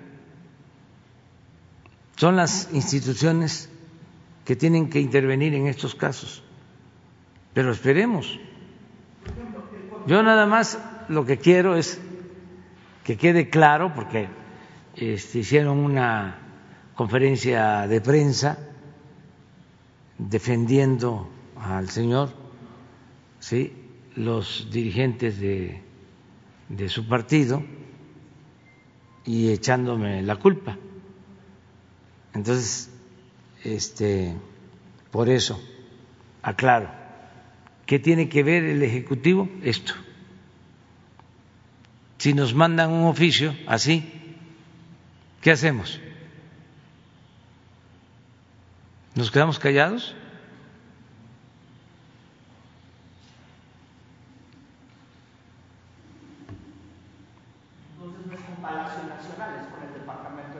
No es con nosotros, no es con nosotros, es con la ley. Y con instancias que tienen que ver con organismos autónomos independientes, la Fiscalía, el Poder Judicial, eh, la Cámara de Diputados, que es la que lleva a cabo el desafuero eh, el Senado, que de acuerdo a la Constitución tiene facultades para intervenir en casos como este. Esperemos. Pero el dato es que es una investigación internacional, tanto duro, comisión, es una investigación internacional, lo que orilla a abrir pues, una orden de detención, a liberarla. Sí, y otros asuntos, o sea, que están, me imagino, en el expediente, en lo que presentó la Fiscalía a la Cámara de Diputados, si no, pues no se podría haber desaforado, porque se estaría cometiendo una injusticia. Se supone que hay elementos. Entonces es un asunto legal y eso es lo que tiene que resolverse.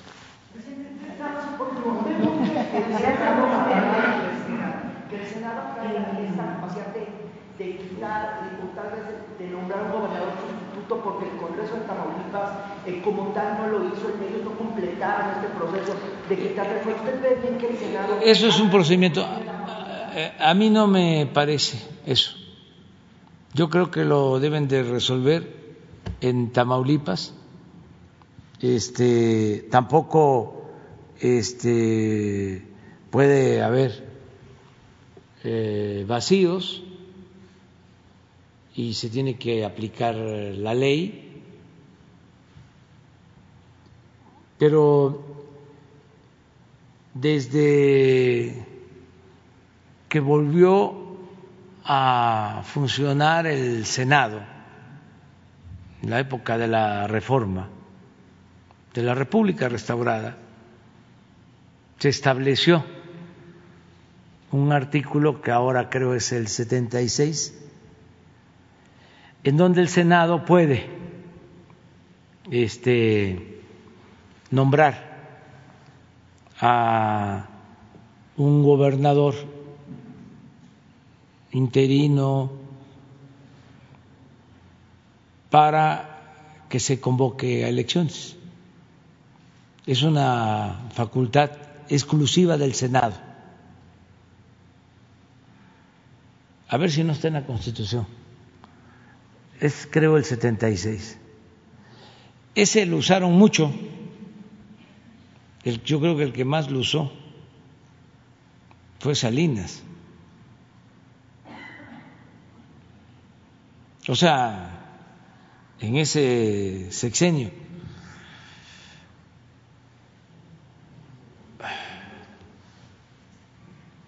Y lo han aplicado pues en varios estados.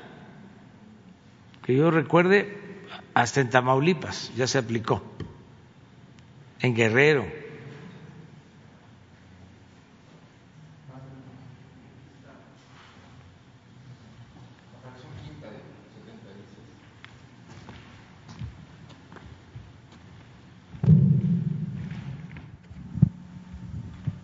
son facultades exclusivas del Senado. Declarar cuando hayan desaparecido todos los poderes constitucionales de un Estado, que es llegado el caso de nombrar un gobernador provisional, quien convocará a elecciones conforme a las leyes constitucionales del mismo Estado el nombramiento de gobernador se hará por el Senado a propuesta interna del presidente de la República con aprobación de las dos terceras partes de los miembros presentes y en los recesos por la comisión permanente conforme a las mismas reglas. El funcionario así nombrado no podrá ser electo gobernador constitucional en las elecciones que se verifiquen en virtud de la convocatoria que él expidiere. Esta disposición regirá siempre que las constituciones de los estados no prevean el caso. Este, esto viene desde 1800, no creo que el 57 y luego 71, 1871 y quedó en la Constitución del 17. ¿Eh? En la época del Lerdo. Sí, y luego en la Constitución del 17. Muy bien. Gracias, presidente. Reina Ramírez, eh, reportera independiente y para la Alianza de Medios. Y gracias por el pase por bola y que no bateó de jonrón. Este, presidente, usted habla de las ha hablado de que este es el sexenio de las de las etnias y que así va a ser eh, lo que resta y lo que va. Y se está viendo en el caso de los yaquis en Sonora y los guarijíos que también están siendo atendidos. Eh, pero eh, hay una pregunta concreta para el caso de Chihuahua. ¿Cuál es la acción del gobierno federal que está haciendo o que está llevando a cabo o que va a llevar a cabo para restituir a las comunidades indígenas de mm, que no cuentan sus derechos ancestrales y que al día de hoy no tienen escrituras.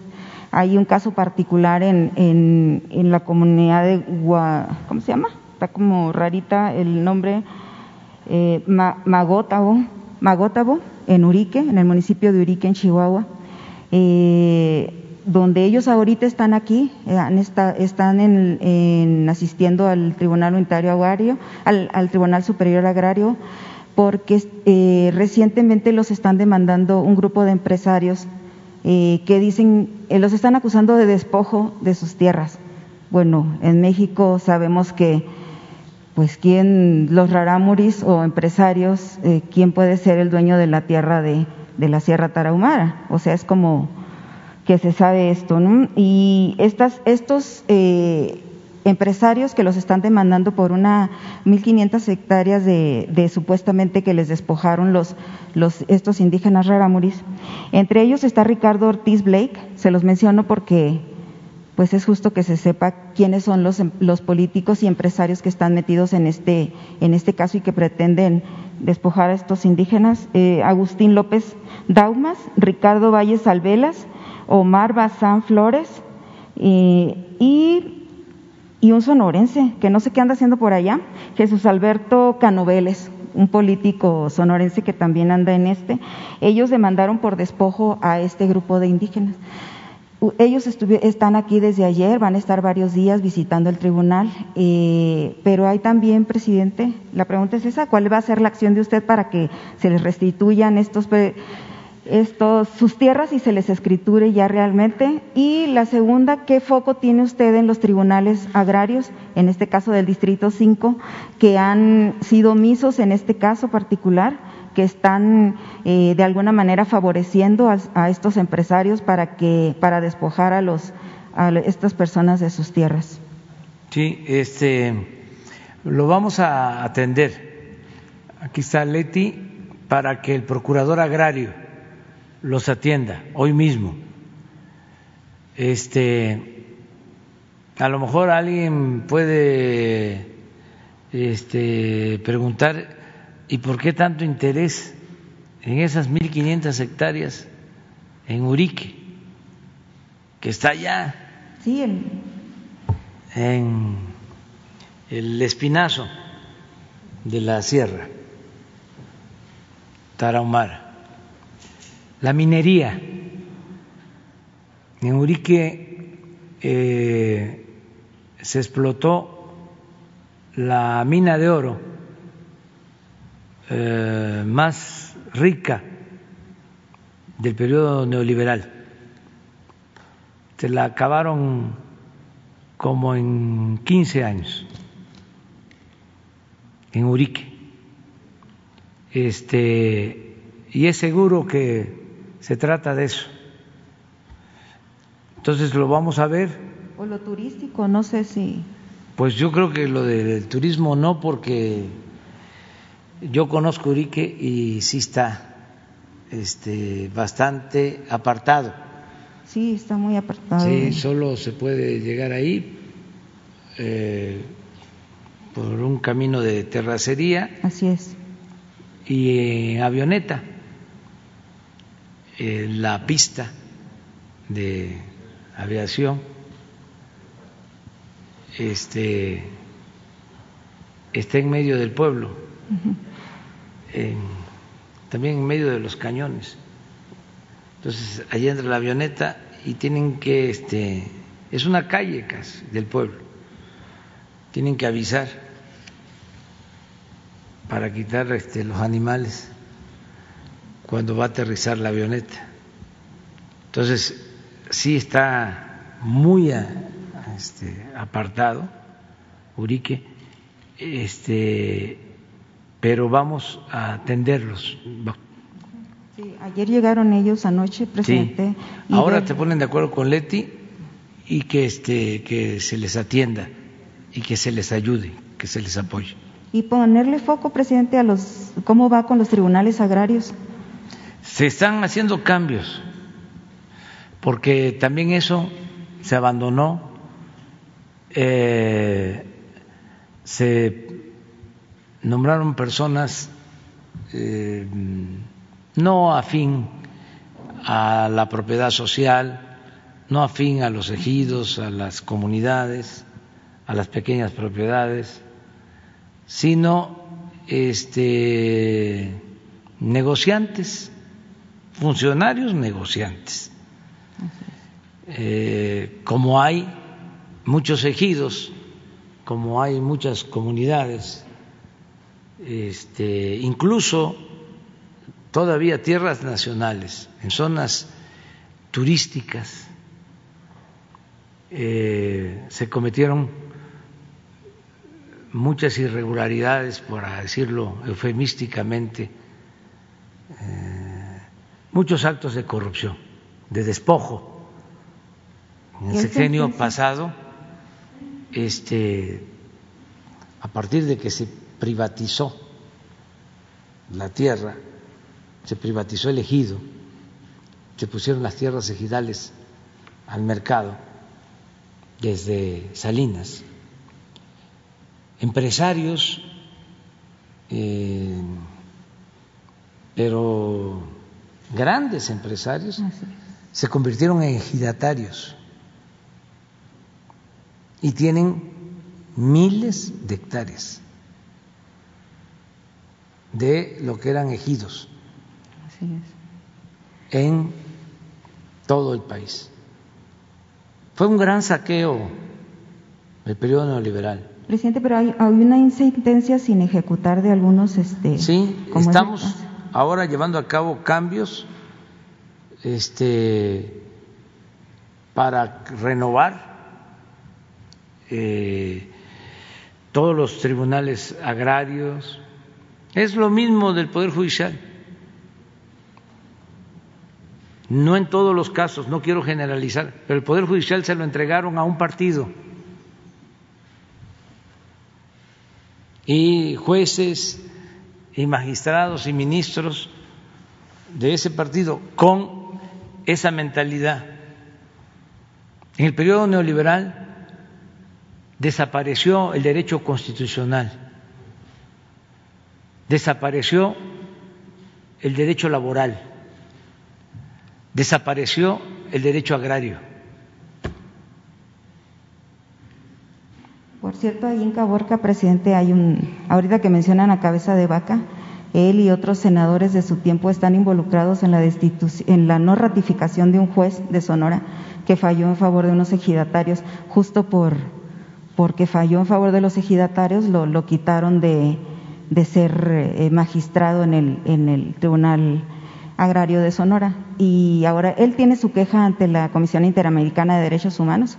Eh, todavía está peleando por ser restituido, o sea que se le pues que se le revuelva, pero en este caso Cabeza de Vaca y otros que en su tiempo eran senadores, también como el senador Ernesto Gándara, trabajaron para ayudar a, la, a los Balleres para que eh, pelearle la, tierra a los ejidatarios de Caborca, que por cierto ahí esa sentencia ya está firme, presidente, y no se ha ejecutado tampoco. Sí, sí. Eh, se cometieron muchas injusticias y a lo mejor sirva el repetir que el periodo neoliberal es el periodo de mayor saqueo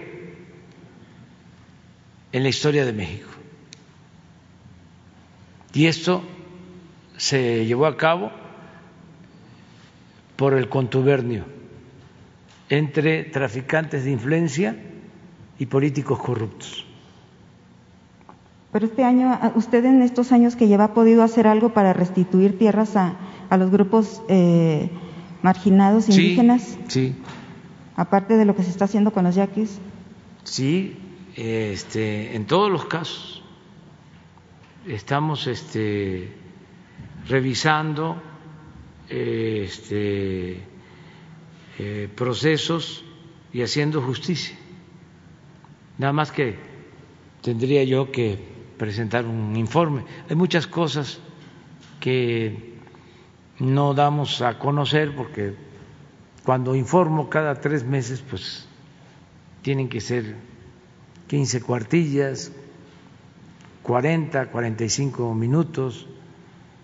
En este, los informes eh, anuales sí van anexos, pero voy a pedirle al procurador agrario que nos informe cuánto hemos este, recuperado. Hemos recuperado millones de hectáreas solo en concesiones eh, mineras que se cancelaron, no porque nosotros las hayamos cancelado, sino porque como tienen que pagar impuestos y antes les condonaban los impuestos, ahora este, las están devolviendo para no pagar los impuestos, porque no las van a usar para la explotación minera. Este, hicieron el trámite, les dieron las concesiones y eh, en muchos casos utilizaron las concesiones para especular en lo financiero. Imagínense que en el periodo neoliberal entregaron 120 millones de hectáreas para la concesión, para la explotación minera. El país tiene 200 millones de hectáreas. Entregaron casi el 60% del territorio nacional. Muchos ejidatarios, pequeños propietarios, comuneros, ni siquiera saben que ya lo que está debajo de sus tierras está concesionado. En Sonora, en Chihuahua, en Durango, pero también en Oaxaca, en todos lados. ¿Va a tratar de restituirles esas tierras? Vamos a que ya no se dé ninguna concesión no hemos otorgado ninguna nueva concesión. Este, y poco a poco se van recuperando por ese hecho. Este, ya es menos eh, la superficie concesionada que cuando entramos al gobierno. Pero eh, para probarlo tendría yo que tener un informe de la pendientes de Procuraduría Agraria. Presidente, otra en el tema de, desaparecidos, eh, a, raíz de que ha estado en los últimos 15 días eh, la madre de Omar Gómez Sánchez, se llama, es un joven de 22 años. Eh, este muchacho es, es hijo de un militar y desapareció en Culiacán, Sinaloa. Su mamá ha estado Mm, viniendo aquí a la Ciudad de México a manifestarse, anda, pues como usted comprenderá, terriblemente buscando a su hijo.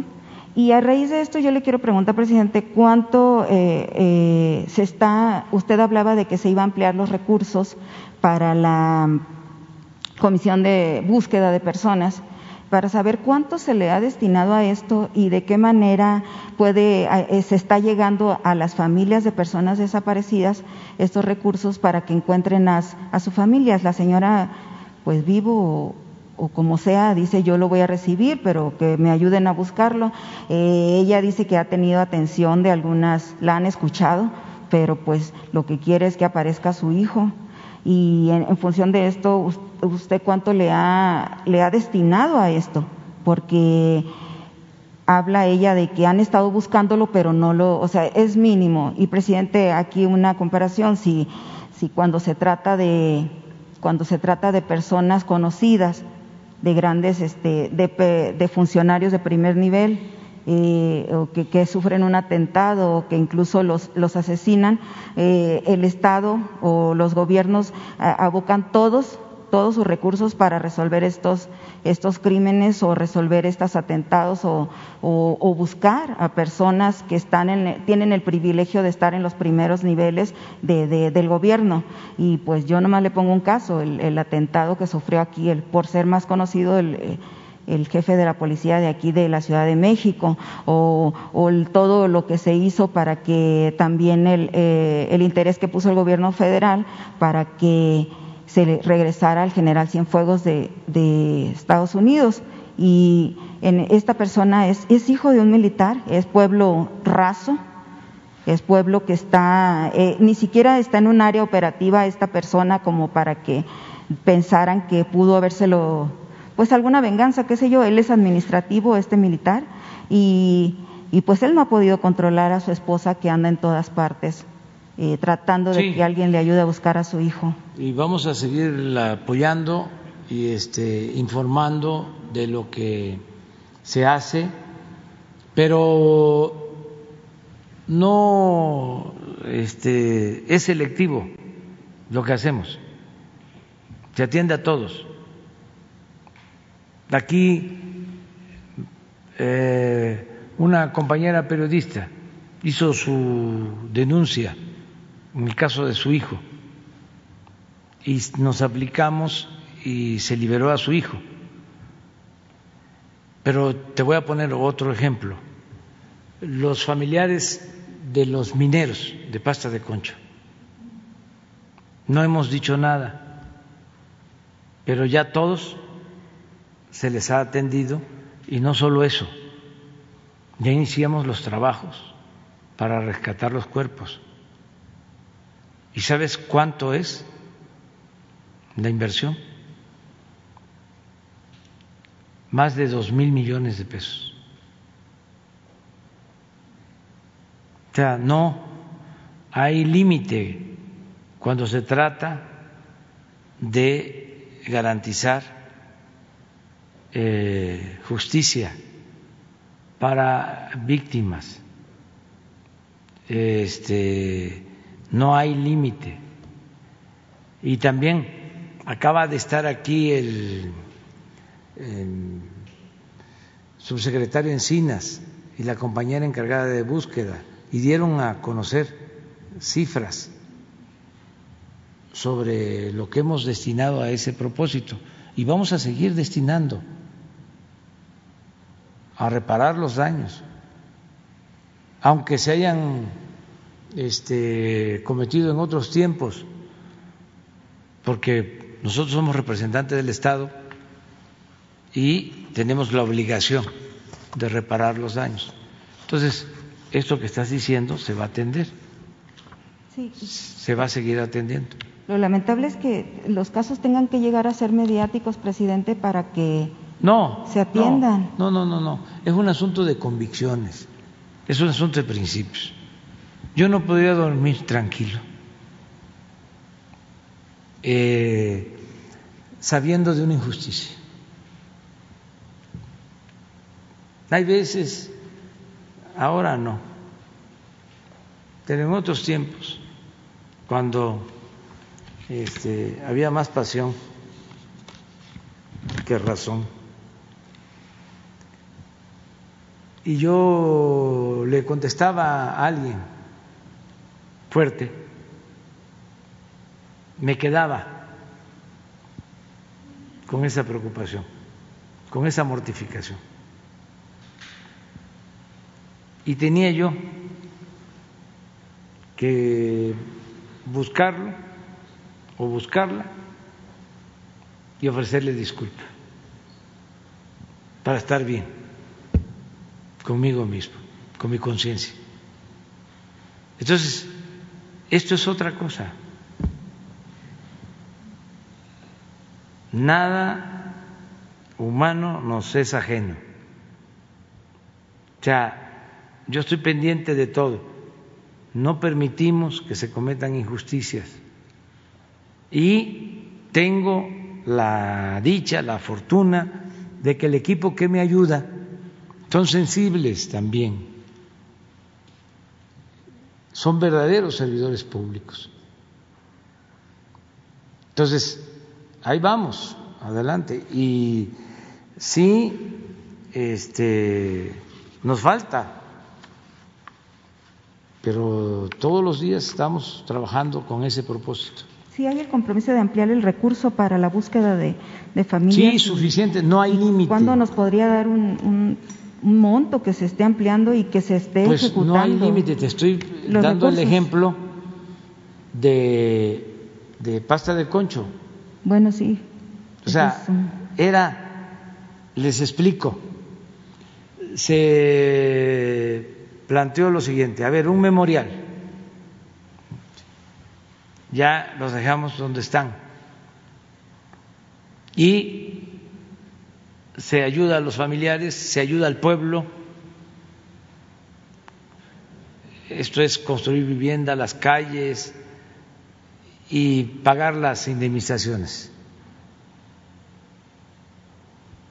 Significaba una cantidad, pero les dije, tiene que haber consenso de todos. Aquí en Palacio, los cité, vinieron, les expuse, piénsenlo, les van a ir a ver la secretaria del Trabajo, el subsecretario Encinas, van a ir a verles. Vinieron expertos del extranjero y nos hicieron eh, un proyecto sobre el costo de eh, sacarlos, de hacer un túnel para sacarlos, con los riesgos de todo tipo y una cantidad considerable y dos años y medio de trabajo. Entonces teníamos esas opciones. Vinieron, se hicieron las asambleas allá y no hubo consenso. La mayoría sí quería lo de el memorial y decir ya, si lo voy a sacar, sus restos para ponerlo en otro lugar, pues que quede ahí, es un memorial, todo el terreno queda para el memorial, no se va a volver a utilizar ese terreno en ninguna actividad minera ni en nada, es de ellos, es para ellos. Pues dijeron, no, un grupo, no era la mayoría, pero como no hubo consenso, se decidió este cumplir con el deseo de ellas, de las mamás y de los familiares. Es decir, vamos. Y le pedí a la Comisión Federal de Electricidad que se hiciera cargo del proyecto y están trabajando en eso. Tengo que ir, por cierto, allá a ver cómo va el trabajo porque tenemos que concluirlo antes de que finalice el gobierno. Entonces, sí actuamos de esa manera. En el caso, por ejemplo, de todos los despedidos, de los que perdieron la vida en la lucha contra la llamada reforma educativa, todos fueron atendidos. Se les reinstaló. ¿Así es, eh, Oscar, sí, o no? Sí, está la mesa de reinstalación necesaria. ¿Cuántos llevamos? Llevamos en cantidad, eh, no tengo el dato exacto, pero tenemos ya cerca de 180 millones de, de instalados. No, pero en, en personal. En personal debe ser eh, cerca de 3.500 personas. 3.500. ¿Y cuánto hemos pagado? Cerca de 180 millones que siguen los expedientes. En curso, proceso. Entonces, este, no nos hemos olvidado, como tampoco nos este, eh, hemos olvidado de los jóvenes de Ayotzinapa. Estamos en eso. Nada más para las personas que andan en solitario buscando a sus hijos también. A todos, a todos los Podría. atendemos. Presidente, y, y nada más este, eh, para ahorita aprovechando que está la secretaria de, de Educación y está también Zoe Robledo de, del IMSS, eh, hay en Sonora eh, una, una denuncia eh, penal que está desde el 2017, eh, un fraude contra alrededor de 300 enfermeros eh, que que fueron engañados por, por funcionarios públicos. Eh, ellos hablan que está inmiscuido el subsecretario de Salud, Luis Becerra Hurtado, Efraín González Encinas, del Hospital General, e incluso hablan de enfermeras que están dando cursos o supuestos cursos eh, de, para revalidar y elevarse un nivel, un nivel en el pago de sus. O sea, pues aumentar un poco su, su, su salario y su nivel de empleo. Hubo una promesa de la gobernadora de basificar a, o más bien de homologizar, de homologar a, a 100 enfermeros para aumentarles el,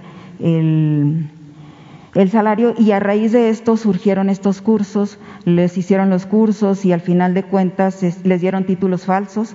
Ellos ya tienen una denuncia, la CEP local ya lo aceptó, que hay irregular, que les dieron, que no tenían por qué hacer estos cursos y son alrededor de 300 enfermeros. O sea, lo preocupante aquí es que son 300 enfermeros que supuestamente se están capacitando o mejorando para atender al- en los servicios de salud y resulta que la capacitación que recibieron no fue realmente algo ético conforme o bien especializado conforme a lo que ellos necesitan para atender a la gente. Incluso hablan ellos de que eh, les dieron títulos a personas que, que ni siquiera tenían un cierto nivel, o sea, como eh, enfermera auxiliar, o sea, ni siquiera tenían ese nivel y ahorita resulta que ya son ya tienen un título de enfermeros y obviamente alcanzaron una nivelación algunos, pero no no tienen no tuvieron esa capacitación y en este caso pues no se ha hecho y ellos hablan de que está involucrado el líder sindical que ya le había mencionado yo en un caso que usted ofreció investigarlo también, que está eh, Mario Villalobos metido también en la en el presunto robo de salario de tres, otros 300 empleados de la Secretaría de Salud, algunos de ellos de nivel federal, y que les están, que supuestamente están basificados, pero no, no les entregan el sueldo que tienen y los tienen de contrato. Bueno, pues el mismo líder está y personas allegadas a él son los que están involucrados en este fraude. Hablan también que algunas de las maestras son del IMSS y la SEP ya les, eh, a nivel local les dijo que no están registrados, o sea que no, esos títulos son falsos. De hecho, hay siete denuncias contra enfermeros del ISTESON porque presentaron esos títulos para alcanzar su, su nivelación y no se los, pues les dijeron, esto es falso. Entonces, lo peor del caso, presidente, es que el colegio de, enfermeros, de enfermería de allá de Sonora y, que se ostenta a nivel nacional también, eh, sigue dando esos cursos. Y, esta denuncia está detenida, no se ha resuelto, les deben, les cobraron mucho dinero, hasta hay personas, enfermeros que dieron hasta 100 mil, 60 mil pesos, hay otros que les cobraron por estos títulos falsos. Entonces, si, si usted pudiera, eh, ellos piden que si usted puede intervenir en este caso en lo que respecta al asunto federal, o sea, en lo que tenga que ver con, con este sindicato que es federal, eh, de esta persona, y que pueda usted, eh, pues le hacen un llamado. Lo que quieren es recuperar su dinero y que no se les procese por, por, tener un, por haber presentado un título falso para incrementar su. A ver, se lo encargamos a, a Zoe. A ver, ¿qué nos dice? No sé si tenga conocimiento. ¿eh? Eh, honestamente, señor presidente, no, no tenía conocimiento, pero entiendo que no son enfermeros del Seguro Social, sino del, de Salud Estatal y de ISTESON. Sí, también hay de, hay de varios, es en todo el estado.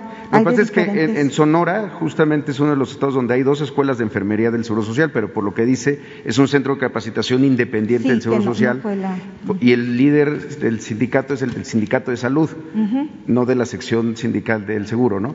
Bueno, no, él se ostenta como el del sindicato de, de- nacional del, del de servicio de, de salud nacional. Sí, pero son sindicatos aparte, pues que nosotros Sí, sí, estamos del IMSS en- no. eh, exacto. Pero lo que podemos hacer, presidente, es verificarlo con del, eh, de los Algunas de las 300 maestras sí son del IMSS, algunas de las Sí, maestras de eh, Lo que me llama la atención es que estén dando clases en una escuela distinta a la escuela de enfermería del Seguro Social. Ni siquiera tienen sede, los traen en lugares distintos. Claro, insisto, es, el- eh, pero no es en la escuela de enfermería del Seguro. Ajá, los engañaron a los enfermeros. Pero, pero no es en la escuela de enfermería No. del Seguro Social.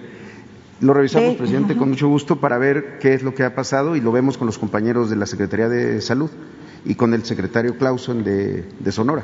Ajá. Sí, ya, ya hablaron ellos con él y, y también los están tratando de callar, tienen miedo, Sí. porque usted sabe que ponerse con el sindicato no es cosa menor.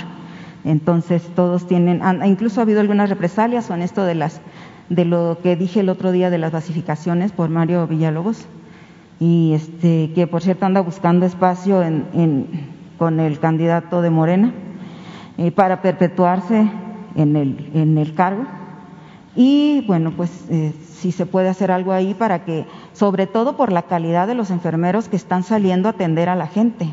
O sea, ¿qué calidad de enfermeros están saliendo de ahí? Claro, lo, lo podemos revisar con la- la- los compañeros de la Secretaría de Salud, con INSABI y en el caso con el secretario Clausen, Gracias. porque es más un tema de, de- de los, de la coordinación estatal de los servicios de, de salud. Pero con todo gusto lo, lo podemos ver, presidente. Sí, gracias. ¿Te parece? Sí, el, está. el caso de la señora ¿Ah, sí? con, sí, con, con Leti y eh, ahora que este, termine, que le des toda la información de lo de las enfermeras, enfermeros, Ujú. ¿sí? A Zoe, es. para que ayude. Presidente, y otro mensaje de otra manifestación que están ahorita los ferrocarrileros, que usted ya dio una orden, en, el en febrero usted ordenó que se resolviera esto. A propósito de que hablaban de las pensiones, hay 80 trabajadores, ya tienen una sentencia favorable y el INDEP no les está pagando las, las pensiones. ¿Usted sabe por qué se ha retrasado esto?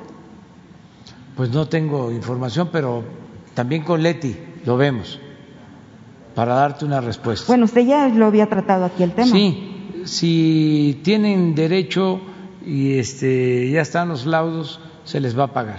Hablan ellos de que el señor Nieto no, de alguna manera los atienden, pero no les llegan las pensiones. Eh, Se está desacatando esta orden, esta sentencia.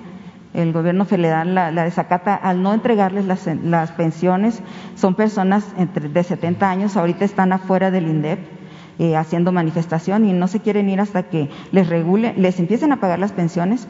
O sea, cuando se privatizó el ferrocarril, ellos pues eh, eh, quedaron fuera, no les están pagando las pensiones. Quieren, por lo pronto, que nos paguen las pensiones que ya, está- que ya deberían de estar corriendo. Y mientras ellos están dispuestos a negociar, que se llegue a un acuerdo sobre lo- los, las pensiones caídas, por decir así, de todo lo que no se les ha pagado desde los noventas.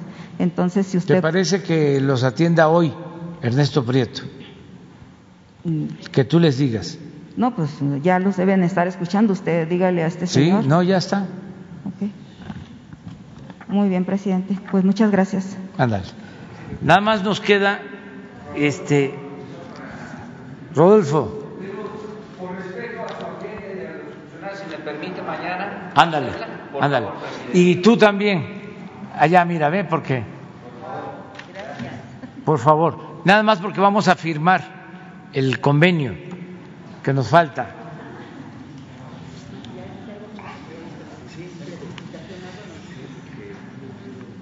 Me mandaron también ya mi acordeón que tengo un desayuno a las nueve.